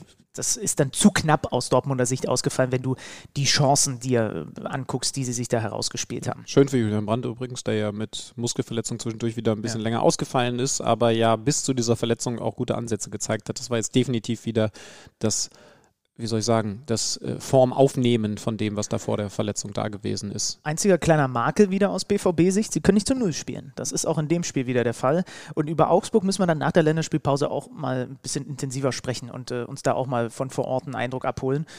Weil da waren jetzt, ansatzweise waren da gute Sachen auch wieder dabei, ähm, aber dann, es ist natürlich auch schwer, dem BVB gar keine Chancen zu erlauben. Es waren dann deutlich zu viele irgendwie. Müssen wir auch mal gucken, wie sich das in Augsburg nach der Länderspielpause entwickelt. Da müssen wir, glaube ich, mal nachfragen. Stichwort Entwicklung, die bemerke ich bei Borussia Mönchengladbach. Die Fohlen gewinnen 3 zu 1 auswärts beim VfL Wolfsburg. Das war ein wildes Spiel mit vielen Wahrentscheidungen oder doch zumindest äh, Analysen. Ach so, VR entscheidend. Ja. Genau. Ach ja, okay. Wahre Nee, ich spreche nicht in der Vergangenheit. Äh, 3 zu 1 für Borussia Mönchengladbach mit für mich ganz klar dem Spieler des Spiels, Brelem Bolo. Ich bin ja eh ein Fan ne? von dieser ganzen Art, wie er Bälle festmacht. Wie er, deswegen ist das so schade, dass der sich dann da bei der EM war, glaube ich, ne? verletzt hat und so lange gefehlt hat. Äh, er macht das 1-0 per Fallrückzieher selbst. Er mm, legt das 2 zu 0 für Hofmann auf, wo Castells nicht ganz so gut aussieht, und holt dann noch einen Elfmeter raus. Genau, ersten beiden Tore, der, der, das dritte so, so sowieso auch wegen Elfmeter äh, rausgeholt, beziehungsweise ist dann kein Tor gewesen, weil Stindl verschossen hat, der den deutlich Hat eine vom schwächeren, ja, gerade. hat den deutlich schwächeren Tag erwischt im Vergleich zu seinem Offensivkollegen, aber äh, beide äh, Tore, also 1-0, 2-0 war äh, unglaublich eng, was die Abseitspositionierung angeht. Da hat aber eben der VAR dann richtigerweise durchgewunken, weil das alles regulär gewesen ist. Embolo gibt diesem Team, gibt diesem gesamten Spiel eine enorme Tiefe. Wolfsburg hat ja nun eigentlich eine hervorragende Verteidigung, aber gleichzeitig auch Probleme gehabt, mit der Geschwindigkeit der Athletik von Embolo mitzuhalten. Ganz anderer Typ als Stindl. Hier war das das Mittel zum Zweck. Natürlich hast du mit diesem Doppelschlag dann auch eine angenehme Führung gehabt, die dann bedeutet hat, Wolfsburg muss mehr machen. Aber Imbolo hat auch schon vor dieser Führung gezeigt, dass er ja, mit, also der ist komplett da körperlich und dann ist der für jede gegnerische Verteidigung eine richtig, richtig große Herausforderung. Und in dem Spiel hat man es jetzt wieder sehr, sehr deutlich gemerkt. Die Gladbacher wieder mit Kone statt Neuhaus in der Startelf. Und wieder sieht man auch in diversen Situationen, warum zumindest für Kone. Das ist ja dann eine Entscheidung für jemanden. Und ne, die Trainer würden ja dann sagen, der bringt halt einfach die und die Dinge mit. Neuhaus bringt andere Dinge mit. Aber das äh, Aber scheint da- schon sehr viel Sinn zu ergeben. Und auch das passt zum Thema Entwicklung bei Borussia Mönchengladbach, denn da sitzen im Moment Florian Neuhaus und Christoph Kramer auf der Bank. Die haben in den letzten Wochen der vergangenen Saison und auch in den ersten Wochen dieser Saison gesetzt in der Zentrale gespielt. Gerade Flo und Neuhaus auf der Bank ist natürlich was Besonderes, da müssen wir auch genau hinschauen. Aber im Moment ist Zakaria Kone mit dieser Athletik die absolut richtige Wahl. Da vorne hast du dann das spielerische Element mit Stindl, mit Hofmann und hast dann aber einen Imbolo. Wann kommt Tyram eigentlich wieder? Das weiß ich leider nicht. Ja, weil das wäre natürlich auch nochmal ein Typ, der da vorne büffelmäßig unterwegs wäre. Ob du den jetzt auch noch brauchst an der Seite von einem Bolo, das weiß ich gerade gar nicht, weil du hast halt diese schöne Kombination. Du hast den Spiel mir in den Fußmenschen Stindel, du hast den ich kann beides Hofmann und du hast den Spiel mir das Ding nicht in den Fuß, sondern 10 Meter davor im Bolo. Und diese Kombination hat Wolfsburg jetzt echt Probleme gemacht. Wie gesagt, nochmal wichtiger im Bolo, weil er den deutlich besseren Tag erwischt hat, aber das Stindel ja auch äh, sehr gewinnbringend zum Spiel der Fohlen beitragen kann, ist ja nun auch keine Neuerfindung. Luca Waldschmidt mit etwas Glück zum 2-1 oder 1 zu 2 aus Wolfsburger Sicht. Hat jetzt zwar ein Tor gemacht, aber hat für mich immer noch nicht richtig reingefunden, ist für mich noch am Kommt ehesten noch. Fremdkörper da vorne. Kommt drin. aber noch. Gib ihm mal noch ein bisschen Zeit. Na gut. Und ähm, was gab es noch? Notbremse von Roussillon zurückgenommen, ähm, der sofort mit dieser Gestik in Richtung des Schiedsrichters klar gemacht hat, nee, Moment, halt, halt, halt, nee, nee, nee, das musst du aber, nee, das geht nicht, nee, nee, nee. Aber da habe ich übrigens eine ganz wichtige Regelfrage an dich. Oh, ich, Ja. muss, ich soll jetzt die Regeln beantworten hier oder was? Auch, auch da wurde, krieg- wurde bei den Kollegen im Doppelpass drüber geredet. Hörst du, hörst du den Schluck auf von Patrick Ittrich gerade? Nee, notfalls, äh, notfalls Patrick, oh, den, den sehe ich wahrscheinlich heute Abend sogar noch äh, auf einer Veranstaltung, aber dann, dann reiche ich die Frage weiter und muss das notfalls in, äh, ähm, in die nächste Folge mit reinhauen. Max Eberl hat auch sehr klar kritisiert, dass diese Entscheidung nicht mit einer Notbremse bewertet wurde. War auch im Bolo, ne? Der allein aufs Tor zuläuft, äh, nur noch gestört von hinten von, von Roussillon. Und der VAR hat gesehen, nachdem die rote Karte schon gezeigt worden war, dass Roussillon am Ball gewesen ist. Was aber eben auch nur die grobe Umschreibung von dem ist, was da passiert ist. Denn Roussillon touchiert zwar den Ball, aber eben auch nur so wenig, dass er, bevor er dann seinen Gegenspieler ganz klar abräumt, den Ball eigentlich auch nur einen Meter weiter tickt. Und dann hat Max Eber gesagt, naja, also Ballspielen schön und gut, aber mein Spieler wäre ja trotzdem ganz klar allein aufs Tor zugelaufen. Selbst nach dem, äh, Genau. War ja- selbst er- nachdem Roussillon den Ball spielt, meinst du? ne? Also er tippt ihn hat eigentlich halt nur weiter in den Lauf. Genau, er hat ihn auch nur ein bisschen weiter nach vorne getickt. Das hat nichts eigentlich an dieser Offensivaktion aus Sicht der Gladbacher geändert. Trotzdem kann man natürlich sagen, Ball gespielt ist Ball gespielt. Und ich glaube, da gibt es auch keine Unterschiede, oder? Weil ich ehrlich gesagt habe ich es noch nie so gesehen, Naja, doch, weil ich habe jetzt doch, auch nur doch, drauf doch, geschaut und gesagt, ah, da ist er am Ball. Aber es gibt ja zum Beispiel auch Grätschen, wo er den minimal noch abfälscht und danach aber komplett umgerätscht und es gibt trotzdem einen Freistoß oder Ja, ja, sogar gelbe genau. Karte Also so. du kannst nicht pauschal sagen, nur weil jemand mit der Fußspitze am Ball ist, ist alles, was er danach macht, äh, in der Grätschbewegung oder im Ausholen oder was auch immer, ist dann kein Foulspiel. aber offensichtlich ist das ja bei der Situation so passiert. Dann ist die ja, Frage, deswegen habe ich es auch so, ja, das sind, also nimm das gerne in eure ominöse und offensichtlich geheime Veranstaltung mit Patrick Ittrich mit heute Abend und bring uns das nach der Länderspielpause äh, gerne nochmal mit. Aber ich habe das so gelernt und, und, und, und mir wurde das auch so immer wieder bestätigt. Äh, nur, also nur weil du minimal den Ball spielst, langt das noch lange nicht, damit eine Grätsche nicht trotzdem faul ist. So. Aber das kann ja der Schiedsrichter viel besser beantworten als wir. Hört euch die Wahrheit an in meinem Freimaurer-Podcast mit Patrick Ittrich. Übrigens, äh, Scully dann mit der Entscheidung. Ich habe den die ganze Zeit auf der Bank, ist mir jetzt aufgefallen im Managerspiel, obwohl er die ganze Zeit von Beginn an Ja, spielt bei Hütter. Zu Beginn habe ich mir noch gedacht, das ist ja ein One-Hit-Wonder. Jetzt macht er auch noch ein Tor. Ach, ich bin so ein Depp, ey. Dritter Sieg aus den letzten vier Spielen für Gladbach, Stichwort Entwicklung. Entwicklung in die andere Richtung beim VfL Wolfsburg. Zweite Niederlage in Folge in der Fußball-Bundesliga. Es gab dann dazwischen dieses Unentschieden in der Champions League. Du hast es letztens mal gesagt, seit der Sch- Schlager raus ist, ist irgendwie auch so ein bisschen, zumindest die Souveränität raus. Und jetzt dann auch die Ergebnisse. Genau, ja, sie haben einfach seitdem kein Spiel gefunden. Haben ja unter anderem auch gegen Frankfurt in der Liga nur unentschieden gespielt. Jetzt kann man natürlich ganz klar sagen, dass das, was da in der Champions League passiert, ist auch ähm, sehr, sehr viel Pech mit Blick auf den Schiedsrichter gewesen ist, der da in, kurz vor Ende der Partie einen mehr als zweifelhaften Elfmeter gegeben hat für Sevilla. Aber Das hast du aber sehr vorsichtig ausgedrückt. Das Ja. war einfach kein Elfmeter. ja. Also ich, äh, ich hätte jetzt auch nicht gedacht, dass das so eklatant ist und man darf auch nicht übertreiben. Jetzt, ähm, wenn man sich die Ergebnisse anschaut, aber äh, unterm Strich steht erstmal, seit Schlager verletzt ist, hat Wolfsburg nicht mehr gewonnen. Äh, das wird irgendwann mal wieder Zeit und es ist eben auch deswegen besonders, weil sie ja vorher fast alles gewonnen haben. Also das ist schon ein krasser Bruch und trotzdem glaube ich, dass es jetzt falsch wäre, bei Wolfsburg eine Krise reinzureden. Die sind übrigens auch nur drei Punkte von der Tabellenspitze. Ja, ja, das, das, das sehe ich auch so. Komm, wir, wir cruisen noch ein bisschen durch die anderen Spiele. Stuttgart schlägt Hoffenheim mit 3 zu 1. Da fragt man sich, wie wäre das Spiel ausgegangen, wenn Bebu nicht die Latte trifft, sondern den Ball reinmacht und die Hoffenheimer in Führung gehen. Unterm Strich dann aber aus Stuttgarter Sicht ganz, ganz wichtig. Der Mavropanos hat den inneren Lucio in sich rausgeholt, wie ich vorhin den inneren äh, Marcel Lanz in mir. Ah, da habe ich, äh, ne, das glaube ich nicht Marcel Lanz, aber, aber Äh, Markus Lanz. Marcel. Hallo, hier ist der Podcast mit dem ominösen Bruder von Markus Lanz. ähm, äh, da würde ich übrigens gerne äh, mal im Datenkeller anklopfen für die nächste Folge. Mhm. Tore von Verteidigern minus Tore von Verteidigern nach Standardsituationen. Mhm. Weil das war ja jetzt wirklich mal ein Tor aus dem Spiel heraus. Er erobert ja selber den Ball und geht dann nach vorne durch. Du würdest wahrscheinlich ein paar Euro darauf setzen, dass Lucio diese ewige Bundesliga-Torschützenliste von Verteidigern anführt, oder? Ja, außer es gibt jetzt irgendwelche Außenverteidiger, die wir, äh, also die sehr offensiv spielen. Ja. Also ein Angelino zum Beispiel hat auch eine Phase gehabt, wo er sehr viel genetzt hat, aber das mhm. ist, glaube ich, nicht, sind, glaube ich, nicht genug Tore und nicht genug Spiele bislang. Aber das würde mich verdammt interessieren. Also, Weil das also Problem ist bei halt alle Standardsituationen, logischerweise auch Elfmeter, aber eben vor allen Dingen Ecken und Freistöße zählt nicht also oder Lucio wird nicht da vorne sein, weil wir haben alle im Hinterkopf, wie der an der Mittellinie losmarschiert mit dem Ball, aber bei weitem nicht jeder dieser, dieses, die, jeder dieser Angriffe endet in einem Tor, was er selber äh, schießt. ja, du? aber der hatte trotzdem auch solche Abschlüsse. Also das weiß ich noch ganz genau, dass der mit Leverkusen auch solche, es müsste Jonas noch hier sein, dann könnte der eventuell mhm. unser Gedächtnis auffrischen, aber ich bin mir sehr sicher, dass der auch solche Tore, wie jetzt Mavropanos gemacht hat, ähm, wie viele finden weiß ich raus. nicht. Das finden wir doch heraus. Finden wir raus. Äh, was hatten wir noch? Äh, die Hertha verliert zu Hause gegen den SC Freiburg mit 1 zu 2, kassiert zwei Gegentore nach ruhenden Bällen in dieser Phase. Das, das 2 zu 1, äh, nachdem sie zwischenzeitlich ausgeglichen hatten durch Piontek, bei dem übrigens wieder der Klassiker war, wo ich mich zu Hause immer freue, wie so ein kleines Kind. Knierutscher, der nicht funktioniert, der Jubel. wo einfach irgendwann der Rasen stumpf wird und der Knie runter und man so, so, nach vorne zuckt, so kurz. Das hat bei ihm dann auch. Dann äh, Eckelenkamp trifft sogar noch die Latte. Also, und wenn du aber natürlich dann, das ist, sind jetzt die Gegentore, halt immer fest, sieben und acht nach ruhenden Bällen, die die Hertha in dieser noch jungen Saison kassiert.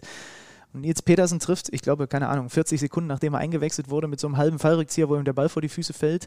Und schon ist, äh, also Freiburg sowieso, super Saisonstart, gehen jetzt als Vierter in die Länderspielpause. Und bei der Hertha hört man danach schon wieder diese komischen Sätze von äh, Paul Dardai. Äh, wenn, wie war das? Wenn Paul Dardai stört, muss man ihm das nur sagen. Er, er, er redet ja irgendwie sehr viel in der dritten Person von sich mittlerweile. Ähm, Freddy Bobic hat jetzt klar gesagt, jetzt kommen nach der Länderspielpause die Gegner, wo du auch punkten musst. Aber äh, er wurde doch. Äh, Pardada, Und, unter anderem aber Frankfurt, über die wir wahrscheinlich ja. gleich noch ein, zwei Sätze reden werden. Pardada wurde doch klar in den Senkel gestellt von allen Verantwortlichen, von, von Bomic und von Carsten Schmidt, äh, dass nach dieser Aussage, die er schon mal nach so einem Spiel getätigt hat, jetzt fängt er wieder damit an. Also, das ist irgendwie eine ganz komische Gemengelage. Interessanterweise muss ist mit eingepreist, gerade bei der Hertha, dass immer mindestens zwei Wechsel draufgehen während des Spiels. Einer für Boateng nach der 60. Für mehr reicht es dann einfach nicht, ja. äh, körperlich. Ich glaube, für Boyata auch. Also es gibt so zwei, drei Spieler, die, die will Dardai von Beginn an auf dem Platz haben, muss sie dann aber immer irgendwann im Laufe der zweiten Halbzeit runternehmen, weil es körperlich nicht reicht. Gibt es in der Bundesliga ein mögliches Duell mit krasseren Gegensätzen, als, wie wir es jetzt gesehen haben, Hertha und das Freiburg? Nee, ja. nee. Ich glaube, das sind die beiden Pole, ne? Ja. Ja, würde ich auch sagen. Dann haben wir das Abendspiel gehabt. RB Leipzig gegen Bochum. Gab ja nur vier äh, Nachmittagsspiele. 3-0 für RB. Ganz deutliche Angelegenheit. Auch da im Übrigen Elfmeter zurückgenommen, was für mich falsch war, weil äh, Bockhorn, ja, auch der trifft leicht den Ball, aber der geht ganz klar mit einer hohen, offenen Sohle äh, in, in so eine Draufhalt. Bewegung gegen den ausholenden Pausen. Also man kann darüber streiten, aber das ist auf keinen Fall eine hundertprozentige Fehlentscheidung gewesen. Ähm, und deswegen finde ich es Quatsch, dass der zurückgenommen wurde, der Elfer. Darf er sich nicht ins Bockhorn jagen lassen. Äh, André Silva auf der Bank. Äh, aber dann kam er. Und dann kommt er rein. Und wir haben die gute alte Diskussion, tolles Händchen oder doofer Trainer, dass der den nicht von Beginn an spielen lässt. Ist das eine gute alte Diskussion? Keine Ahnung. Soboslai hat er auch gebracht, ne, der die Ecke bringt, die Silva dann verwertet. Ähm, die waren da beide auch äh, noch nicht lange auf dem Feld. Und dann spielt er übrigens einen Sensationspass auf den Kunku zum 2-0. Ne? Diesen Durchstecker, den er da so ansatzlos wie ein Tippkick-Männchen ja. genau in die, in die Schnittstelle bringt. Und ein Kunku vollendet im Kunku-Style Lupfer das 3-0 dann auch nochmal per Lupfer. Marsch übrigens äh, sich André Silva dann an der Seitenlinie genommen beim, beim Tor, das er vorbereitet okay. hat. Das finde ich dann psychologisch auch immer ganz interessant. Der mhm. Typ, den er draußen lässt, mhm. der erst selber nach einer Standardsituation trifft und dann spielerisch sogar noch wertvoller diese Vorlage gibt. Und er ist mit zu den Jungs hingerannt und hat vor allen Dingen André Silva umarmt. Mhm. Das war der Samstag. Also die Bochumer sind äh, Tabellenvorletzter, kommen auch noch nicht so richtig in die Gänge, haben ja auch noch diesen leider blöden Ausfall von Simon Zoller, der ihnen natürlich total wehtut. Und dann gehen wir in den Sonntag rein. Da habe ich direkt den nächsten Torschützen auf der Bank gelassen mit Ingwarzen von Mainz. Ähm, 1 zu 2. Er trifft beim Startelfdebüt gegen seinen Ex-Club. Am Ende jubelt Union, weil zweimal Kruse Avonie ja. funktioniert. Also das ist im Moment wahrscheinlich das funktionierendste, das, das, das, einfachste Schema F, das es in der Bundesliga gibt, aber es, es ist eben im Moment Fans einfach maßlos geärgert danach, weil Ja. sie wussten, also sie haben sie natürlich in, genau auf Taiwo Avoni auch vorbereitet Ja. und äh, das hat Körperlich auch stark, also ähm, sehr, sehr Lukaku-mäßig, was Avonida im Moment macht. Er ist das ganze Gegenteil von mir. Er ist körperlich stark und trotzdem schnell. Ich bin gar nichts von beiden. Und dann auch, weil es ja auch sein Ex-Verein gewesen ist, sachlich reduziert beim Torjubel. Mhm. Bin auch auch da, da gibt es einen Kontrast zu dir. Und dann kommen wir zu dem Spiel, über das natürlich am meisten geredet wird nach diesem Spieltag. Der FC Bayern München verliert gegen Eintracht Frankfurt im eigenen Stadion mit 1 zu 2. Habe ich so nicht kommen sehen. Und was ich besonders schön finde an diesem Ergebnis, weil wir sind neutral, wir freuen uns jetzt nicht, wenn die Bayern verlieren. Ich finde, es war ein richtig gut anzuschauendes Fußballspiel. Viele Chancen, ne? Ja. Sehr guter Kevin Trapp. Gerade in der zweiten Halbzeit Kevin Trapp mit einer fantastischen Leistung. Also Dem zittern die Hände streiten, immer noch. ob es drei Weltklasse oder mindestens mal zwei Weltklasse-Paraden gewesen sind nach dem Seitenwechsel. Die Bayern ohne Startelfwechsel. Julian Nagelsmann, wir haben das Spiel ja bei uns auf der Zone übertragen, hat auch erklärt, dass er das eigentlich ja so nie macht, sondern äh, eigentlich eher das Gegenteil ist als Trainer, der dann doch immer irgendwas ändert. Aber jetzt hat es halt gerade so gepasst und dann soll es auch so bleiben hat halt nur doch irgendwie nicht funktioniert. Ob es jetzt daran lag, ich äh, will es jetzt nicht mutmaßen, aber das zumindest mal als Fakt festgestellt. Auf Frankfurter Seite ganz interessant, dass offensichtlich ein Sonderplan für Kostic ausgearbeitet wurde. Wir haben es ja gerade eben von, von Jonas auch nochmal beschrieben bekommen, der nach seinem Abschied beim HSV eine, eine fantastische Karriere hingelegt hat und jetzt mit den Rumpeligkeiten, weil er weg wollte bei Frankfurt, doch wieder der wichtigste Spieler im Kader ist. Und das hat diese Partie, natürlich vor allen Dingen eine Partie, bei der er seine Geschwindigkeit ausspielen kann, besonders gezeigt. Na, er macht diesen typischen Kostic-Abschluss als Linksfuß von dort relativ weit links draußen und da sieht ausnahmsweise Manuel Neuer mal gar nicht gut aus. Das muss man ja auch mal so Mhm. äh, ein- ansprechen. Also den, den hält er in, würde ich sagen, neun von zehn Fällen. setzt eklig auf, aber Ja. ist eigentlich eine Parade, wo man sagt, Neuer hätte ihn gehabt. Ja. Blöd, dass Neuer ihn nicht hatte. Bayern war in Führung gegangen, Goretzka, da hatten sie davor schon Chancen ohne Ende. Ähm, und und äh, bei diesem 0 zu 1 aus Frankfurter Sicht macht Hinteregger den entscheidenden Fehler, den er dann aber sofort wieder wettmacht, weil die Bayern sich denken, warum sollen wir den decken? Bei einer Ecke. Ja. Haben wir noch nie, hat er noch nie ein Tor geschossen in der Bundesliga. Das ist, ach nee, du wolltest ja Standards rausrechnen. Da, da, weil da, der hat auch schon viele Tore in der Bundesliga. Ja, ja, aber, aber eben nach Standardsituation. Ja, ja, ja. Das macht er natürlich super. Also, wie gesagt, beim Gegentor im Spielaufbau gepatzt, die Bayern schalten um, darf natürlich gegen Bayern überhaupt gar nicht passieren. Und es gibt das ein 1 zu 0 für die Münchner. Und dann ein paar Minuten später Raumverteidigung bei Bayern und der Hinteregger kommt vom zweiten Pfosten, aber eben irgendwie nicht mit, mit, mit einer ganz fantastischen Laufbewegung, sondern deutlich zu einfach. Die Positionierung dann jetzt in der Zentrale zwischen Süle und Upamecano. Man kann loben, wie diese Ecke da reinfliegt, weil sie genau dahin kommt, wo Neuer gerade mal nicht hinkommt. Da ist es dann kein Fehler gewesen von Manuel Neuer, aber eben trotzdem sehr nah ans Tor ran. Und die fällt eben in dieser Raumverteidigung genau zwischen den beiden Zentralen, die da immer positioniert sind, runter. Der Hauptvorwurf ist natürlich, dass Hinteregger da einfach mal ohne Körperkontakt Ja. oder zumindest mit verdammt wenig Körperkontakt hin, sich hinstellen konnte. Und dann köpfte das Ding ein zum 1 geg- äh, zum 1-1. Äh, Also es, es ging eigentlich, wenn ich jetzt gerade vor allen Dingen über die zweite Halbzeit gesprochen habe, ja schon in der Schlussphase der ersten Halbzeit los, dass unter anderem Touré, Touré noch einen 100%er hatte. Stimmt, ja. Da hat Davis in der Orientierung ganz schlecht ausgesehen oder hat selber einfach sehr schlecht gesehen, hat seinen Gegenspieler komplett aus den Augen verloren.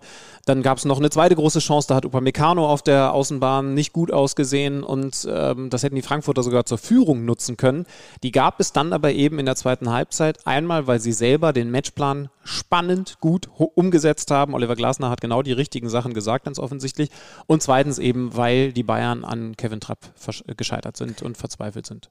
Erster Sieg in der Bundesliga für die Frankfurter unter Oliver Glasner, nachdem sie vorher die unentschieden Könige waren und jetzt gegen die Bayern platzt dann der Knoten. Und für die Bayern ist es die erste Pleite unter Julian Nagelsmann in Mhm. diesem Spiel. Und er hat, er hat danach gesagt, er hat, das Spiel sah jetzt gar nicht so viel anders für ihn aus als die letzten Spiele. Also es ist jetzt keine zwingende Niederlage gewesen, ob des Spiels und der Ereignisse in diesem Spiel.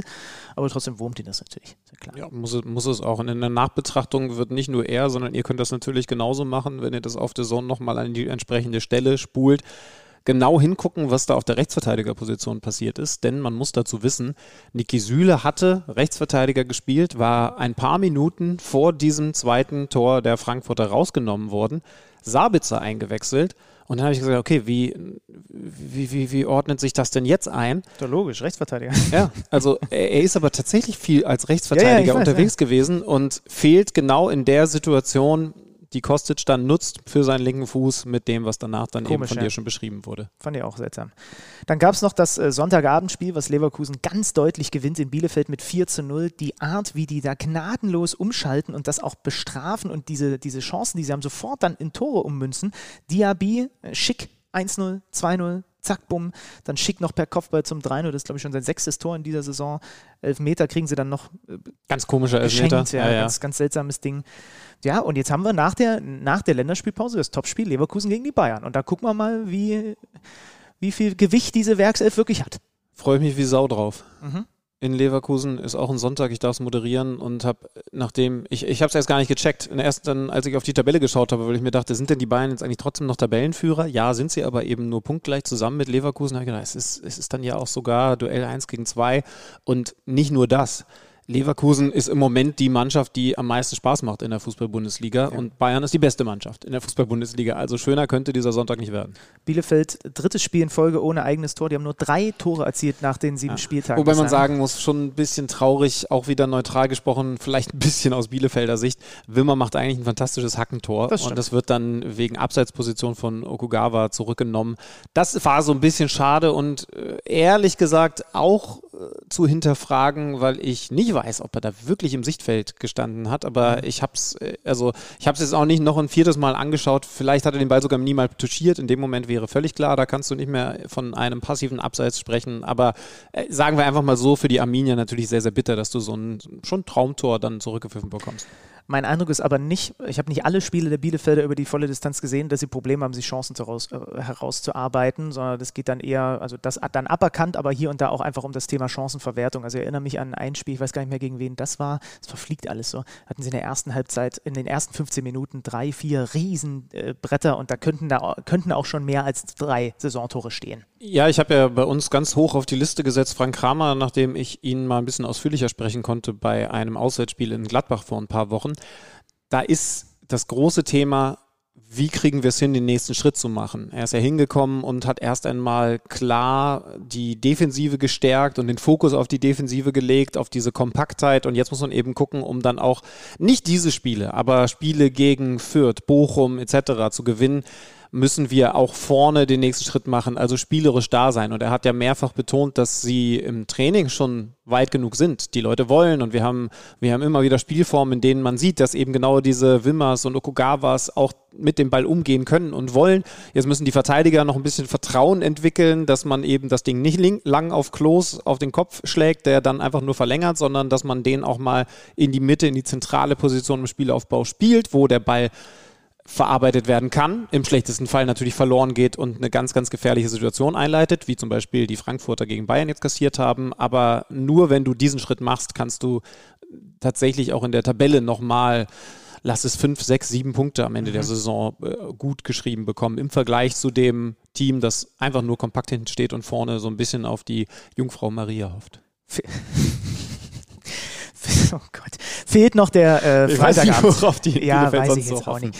Fehlt noch der Freitagabend. Köln schlägt äh, Fürth mit 3 zu 1, dreht einen Rückstand, Doppelpack Skiri. Wir wollen das Ganze aus Fürther Sicht mal beleuchten, denn die sind äh, Tabellenletzter in dieser Länderspielpause. Und damit auch das erste Team, das ein bisschen abgeschlagen ist. Vorne sind es nicht mehr die Bayern. Die sind jetzt erstmal wieder zurückgeholt worden von Leverkusen und Co. Aber hinten am Tabellenende, da ist eben dieses eine Team, das schon ein bisschen Luft gelassen hat zwischen sich und der Konkurrenz.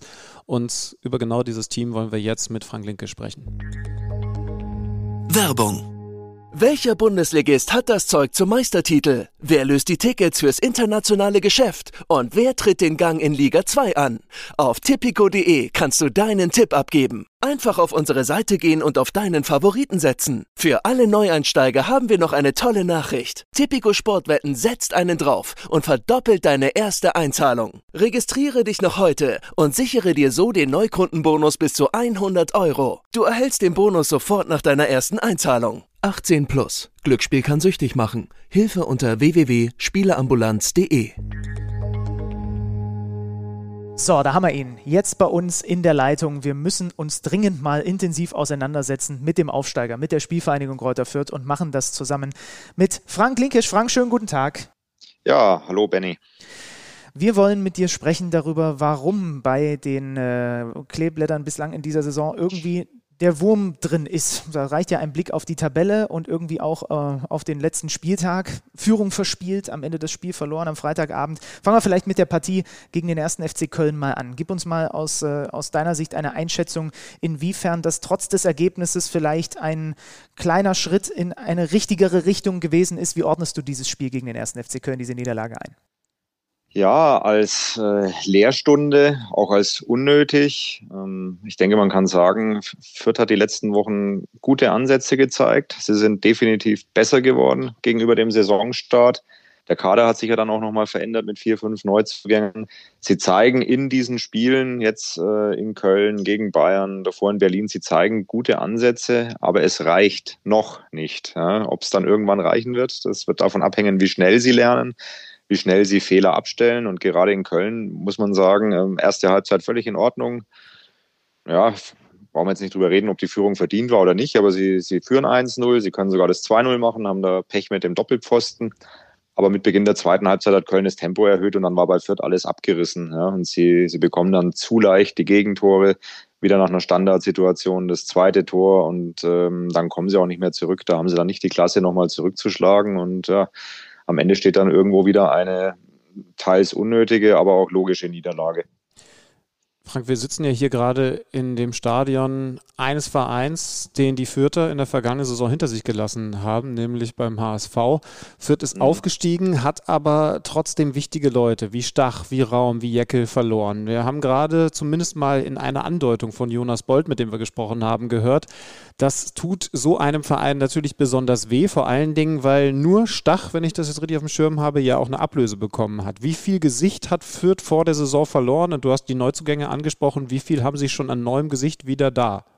Ja, was heißt Gesicht verloren? Ich würde sagen, was sie verloren haben, ist Eingespieltheit. Das war ein sehr äh, verschworener Haufen, ein eingespielter Haufen. Da griff ein Rädchen ins andere und diese Mannschaft ist dann auch völlig verdient aufgestiegen. Mit, denke ich, da waren sich alle einig, äh, mit der schönsten Art Fußball zu spielen in der zweiten Liga. Ja. Und dann haben sie eben aufgrund ihrer ja, finanziellen Möglichkeiten oder auch Nichtmöglichkeiten diese Spieler ziehen lassen müssen ablösefrei. Das tut ihnen natürlich weh, wenn du, wenn du Spieler selber ausbildest, wie David Raum, der jetzt Nationalspieler ist, ähm, der aber in Hoffenheim, nach allem, was ich gehört habe, das Fünffache verdienen kann. Und, und ja, was will Fürth machen? Der Spieler wollte nicht verlängern, dann kam Corona, da konnte Fürth nicht mehr verlängern und am Ende steht so ein bitterer Abgang. Das ist das eine, dass du diese, diese Mannschaft ja, ein, ein Stück weit entkernt hast. Und dann dauert es natürlich, bis die Neuzugänge greifen. Dann haben sie zunächst mal Spieler geholt, auch aufgrund ihres Budgets, die in ihren alten Vereinen Probleme hatten. Ja, weiß nicht, ob Jonas Bold was zu, zu Gideon Jung zum Beispiel gesagt hat oder zu, zu Jeremy Duziak, mhm. zwei ehemalige Hamburger. Aber sie haben ja lauter neue geholt, die irgendwo nicht mehr Stammspieler waren, die Verletzungen hinter sich haben, die, die Probleme im alten Verein hatten. Und die musst du ja auch erstmal wieder in die Spur kriegen, jeden Einzelnen. Und wenn du sie in die Spur gekriegt hast, dann musst du das wieder zum Team zusammenfügen. Und das dauert natürlich. Und die große Frage wird sein, ähm, reicht die Zeit für Kräuter Fürth? Ja? Ich würde nicht zu schwarz malen. Äh, der Abstand ist nicht so groß. Klar, ein Punkt ist nicht schön. Da sind aber zwei, drei andere Teams auch noch dabei, äh, die da unten rumkrebsen. Aber es muss sich jetzt dann schon langsam etwas bewegen. Welche Spieler ähm, sind denn für dich so die, ja, ich sag mal, Lichtblicke oder die, wo du, wo du auch diese Fantasie entwickeln kannst, nee, mit denen und wenn die zünden, kann das reichen für äh, den Klassenerhalt und können die auch in einen Lauf kommen? Gibt es da so ein, zwei, ein, zwei Jungs, äh, wo ich auch einfach jetzt in den nächsten Spielen mal noch genauer drauf gucken sollte? Ja, ich denke, man kann es schon auf die Neuzugänge, die sie spät verpflichtet haben im, im Ende August, ne, äh, bis zum Ende der Transferperiode, die sollte man im Auge behalten. Also gerade Duziak, finde ich, hat in den letzten Spielen zumindest über Strecken überzeugt, war für mich da der beste Fußballer drin. Äh, Viergeber hinten in der Abwehr, der Sicherheit gibt, Willems auf links. Ähm, das mhm. sind so die drei, die also zwei davon, Viergeber und Willems in der Abwehr, die ein bisschen mehr Stabilität geben. Da sind sie deutlich besser geworden. Ähm, Duziak Kreativität nach vorne, Itten soll dann die Tore machen.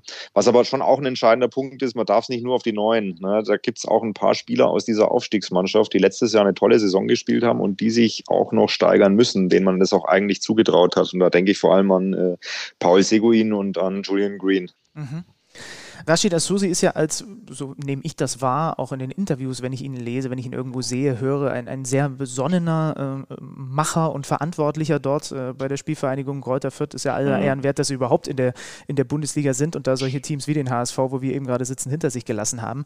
Wenn das jetzt noch ähm, auch nach der Länderspielpause sich fortsetzt, Ergebnisse bleiben aus, bis zur Winterpause und so weiter. Ich habe immer diesen Satz von Sven Mislintat im Ohr, der gesagt hat über Pellegrino Matarazzo, selbst wenn wir absteigen, bleibt er unser Trainer, weil er der beste Mann ist, den wir haben.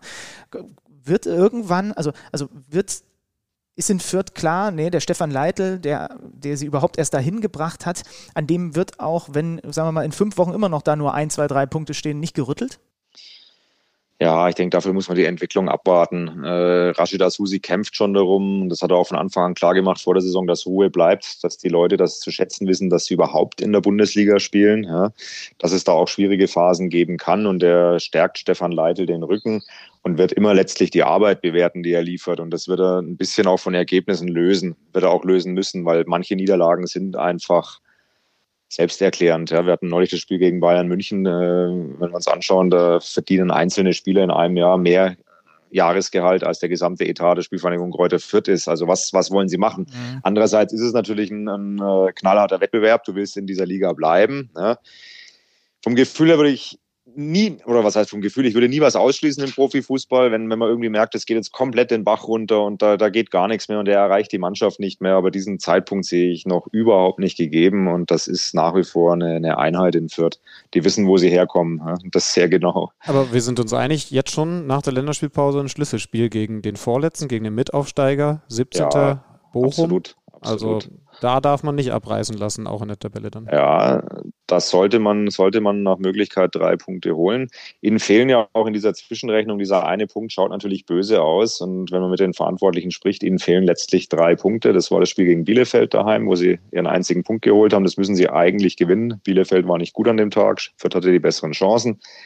Und das Spiel in Berlin, wo du einfach vielleicht einen Punkt mitnehmen solltest. Ja, da sind sie ja auch in Führung gegangen in der zweiten Halbzeit und haben dann ähnlich wie in Köln relativ schnell einen Doppelschlag kassiert. Wenn du mit vier Punkten da stündest, dann hättest du so viele wie, wie Bochum oder Bielefeld jetzt. Du wärst einen hinter Augsburg, dann würdest du ja da völlig mitschwimmen. Demzufolge bin ich schon bei euch. Also der Druck ist jetzt schon da, wenn du, wenn du die, die Ambition hast, Klassenerhalt. Und das haben sie ja Bochum schlagen. Und dann bist du da irgendwo dabei mit Bochum, Bielefeld und Augsburg. Das sind für mich so die drei anderen, die da unten äh, am Ende den Abstieg unter sich ausmachen werden.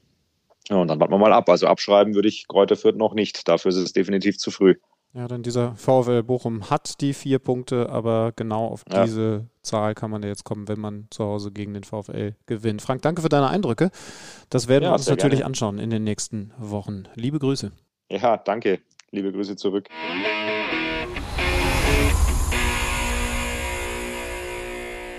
Jo, und dann äh, höre ich doch schon so ein bisschen vorsichtig die Länderspielpause rufen.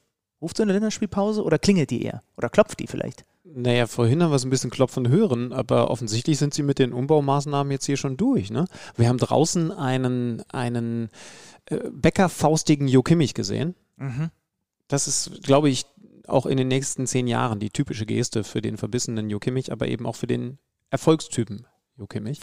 Äh, Wollen wir gleich noch ein paar Sachen einfach hier wegstibitzen, die der DFB hier gerade aufbaut? Fällt doch gar nicht auf, wenn wir hier mal so ein paar Embleme oder sowas. Ich finde es wirklich mal ganz spannend zu sehen, wie zu klauen? der DFB. wie ist, wenn man was klaut? äh, äh, Habe ich wirklich noch nie gemacht. Nee, aber wie so ein Stadion umgemodelt wird, ne? Also, du kannst ja noch ein bisschen hier bleiben. Versteck dich doch einfach. Ja, ich, äh, du, jetzt wo ich hier wohne. Jetzt noch nicht auf. Stellt sich hinter so eine, hinter so eine Säule hier. Ja. Äh, ach so, äh, komm, also bevor wir jetzt hier schon den Abgesang machen mit Länderspielpause, eine Sache fehlt noch. Psst, Kicker-Manager-Spiel. Während hier draußen nochmal so ein Wagen mit äh, den äh, neuen Postern vorbeigerollt wird. Das ist ein großes Poster äh, von Josef Kimmich. Also hier vibriert das, Freunde, hier vibriert der ganze Boden und das liegt nicht daran, dass Alex Schüler so aufgeregt ist. Ich glaube, das ist der DFB-Tross, der hier auf ja. so einem Kofferwagen wird. so einer Sänfte mit Rollen unten dran. Mir ist das Kicker-Manager-Spiel heute ein großes Anliegen, denn ähm, obwohl ich, dumm wie ich bin, halt zwei Torschützen auf der Bank gehabt habe, mit Skelly und mit Ingwertsen, habe ich 58 Punkte geholt. Weil endlich André Silva mir was gibt, weil trotz der Niederlage ein Suat Serda funktioniert, ein Marc Uth seine Punkte holt, ein Christian Günther seine Punkte holt, selbst ein Manuel Riemann noch ein paar Pünktchen geholt hat. 58 Punkte, da gibt es gar nichts zu meckern. Es ist das, also das allererste Mal in dieser Saison, dass ich irgendwie mir denke, ja, so geht das. Aber dann sehe ich, wer in unserer äh, Liga äh, äh den Spieltag gewonnen hat mit 122 Punkten, habe ich schon wieder keinen Punkt mehr. ich habe 40 Punkte geholt, leide natürlich weiterhin äh, mit und durch den Ausfall von Erling Haaland vorne drin. Malen immerhin jetzt mit sieben Punkten. Übrigens habe ich vorhin nicht erwähnt, der muss vor allen Dingen gegen den Ball noch mhm. Etwas dazu lernen. Ich habe im Mittelfeld Probleme, weil ich unter anderem diesen Florian Neuhaus, der einfach gerade nicht spielt bei Gladbach, aufgestellt habe und ich kann mir auch nicht erlauben, den runterzunehmen. Ich wollte gerade sagen, du hast auch keine Alternative. Ja, ja, genau. Ich, hab, ich bin wieder sehr ins Risiko gegangen. Lindström bei Frankfurt, äh, ich weiß nicht, ob, ob ich den vielleicht ein bisschen überbewertet habe nee, von den Anlagen. Kommt, kommt noch, noch sagst Sag okay. ich, kommt noch. Aber ich habe ein paar Bänke, die dann für 40 Punkte immerhin beigetragen haben, beziehungsweise dazu gereicht haben. Kostic hat heute 15 Punkte geholt beziehungsweise am Wochenende Sosa Flecken hinten drin, macht einen richtig guten Job. Also immerhin. Es war der Spieltag des Mattes Krämer bei uns in der Liga, denn wenn ich dir kurz vorlese, wen der alles hat. Avoni, Diaby, Nkunku, Mavropanos, Skelly. Okay. Also er wird nie wieder so einen stabilen Spieltag Sagst haben. du jetzt so? Kramer, lass dir das nicht gefallen. Guck mal nochmal auf die Bank, da hat er noch einen Tyram sitzen, Baumgartner, Reiner. Naja, der Kader ist auf jeden Fall tiefer besetzt als deiner. Und wer führt, ah, jetzt habe ich sie wieder weggeklickt, ich wollte nochmal sagen vor der Länderspielpause, wer unsere Liga denn anführt. Ähm, denn da, die, sind, die, die Jungs und Mädels sind durchaus so aggressiv, dass ich dann auch schon mal eine Nachricht bekomme, dass ja gar nicht erwähnt wurde, wer denn jetzt gerade in der, in der Liga vorne liegt. Vorne liegt Hannes Lipke mit 554 Punkten. Und das sind einfach mal fa über, äh, fast 40 Punkte Vorsprung auf den zweiten. Chapeau, Hannes. Mit dem Hannover 96-Emblem. So. Dass es das noch gibt, ne? So. Gibt es auch noch. Ja. Ich habe zum Abschluss noch äh, etwas, ich habe Feedback bekommen, das ausnahmsweise mal eher äh, an mich gerichtet, damit ich es an dich weitertrage, von Kaps bei Instagram zum Thema Triathlon, weil du mich ja so rund gemacht hast in der Kaps letzten Folge. Heißt der. Kaps, ich, das ist ja. eine Abkürzung. Ja. Benny Kaps, einer meiner allerersten Freunde im Kindergarten. Ah also liebe, liebe Grüße auch an den an dieser Stelle.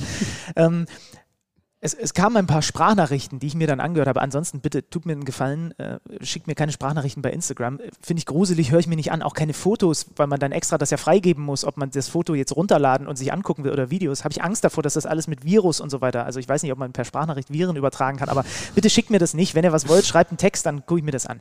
Ähm, er hat nämlich gesagt, du sollst mal von deinem hohen Ross runterkommen. Du erzählst hier einen von Triathlon und jetzt nur mal das Zitat, was ich extra rausgeschrieben habe aus dieser Sprachnachricht. Fuck, ich hätte es natürlich auch eigentlich vorspielen können.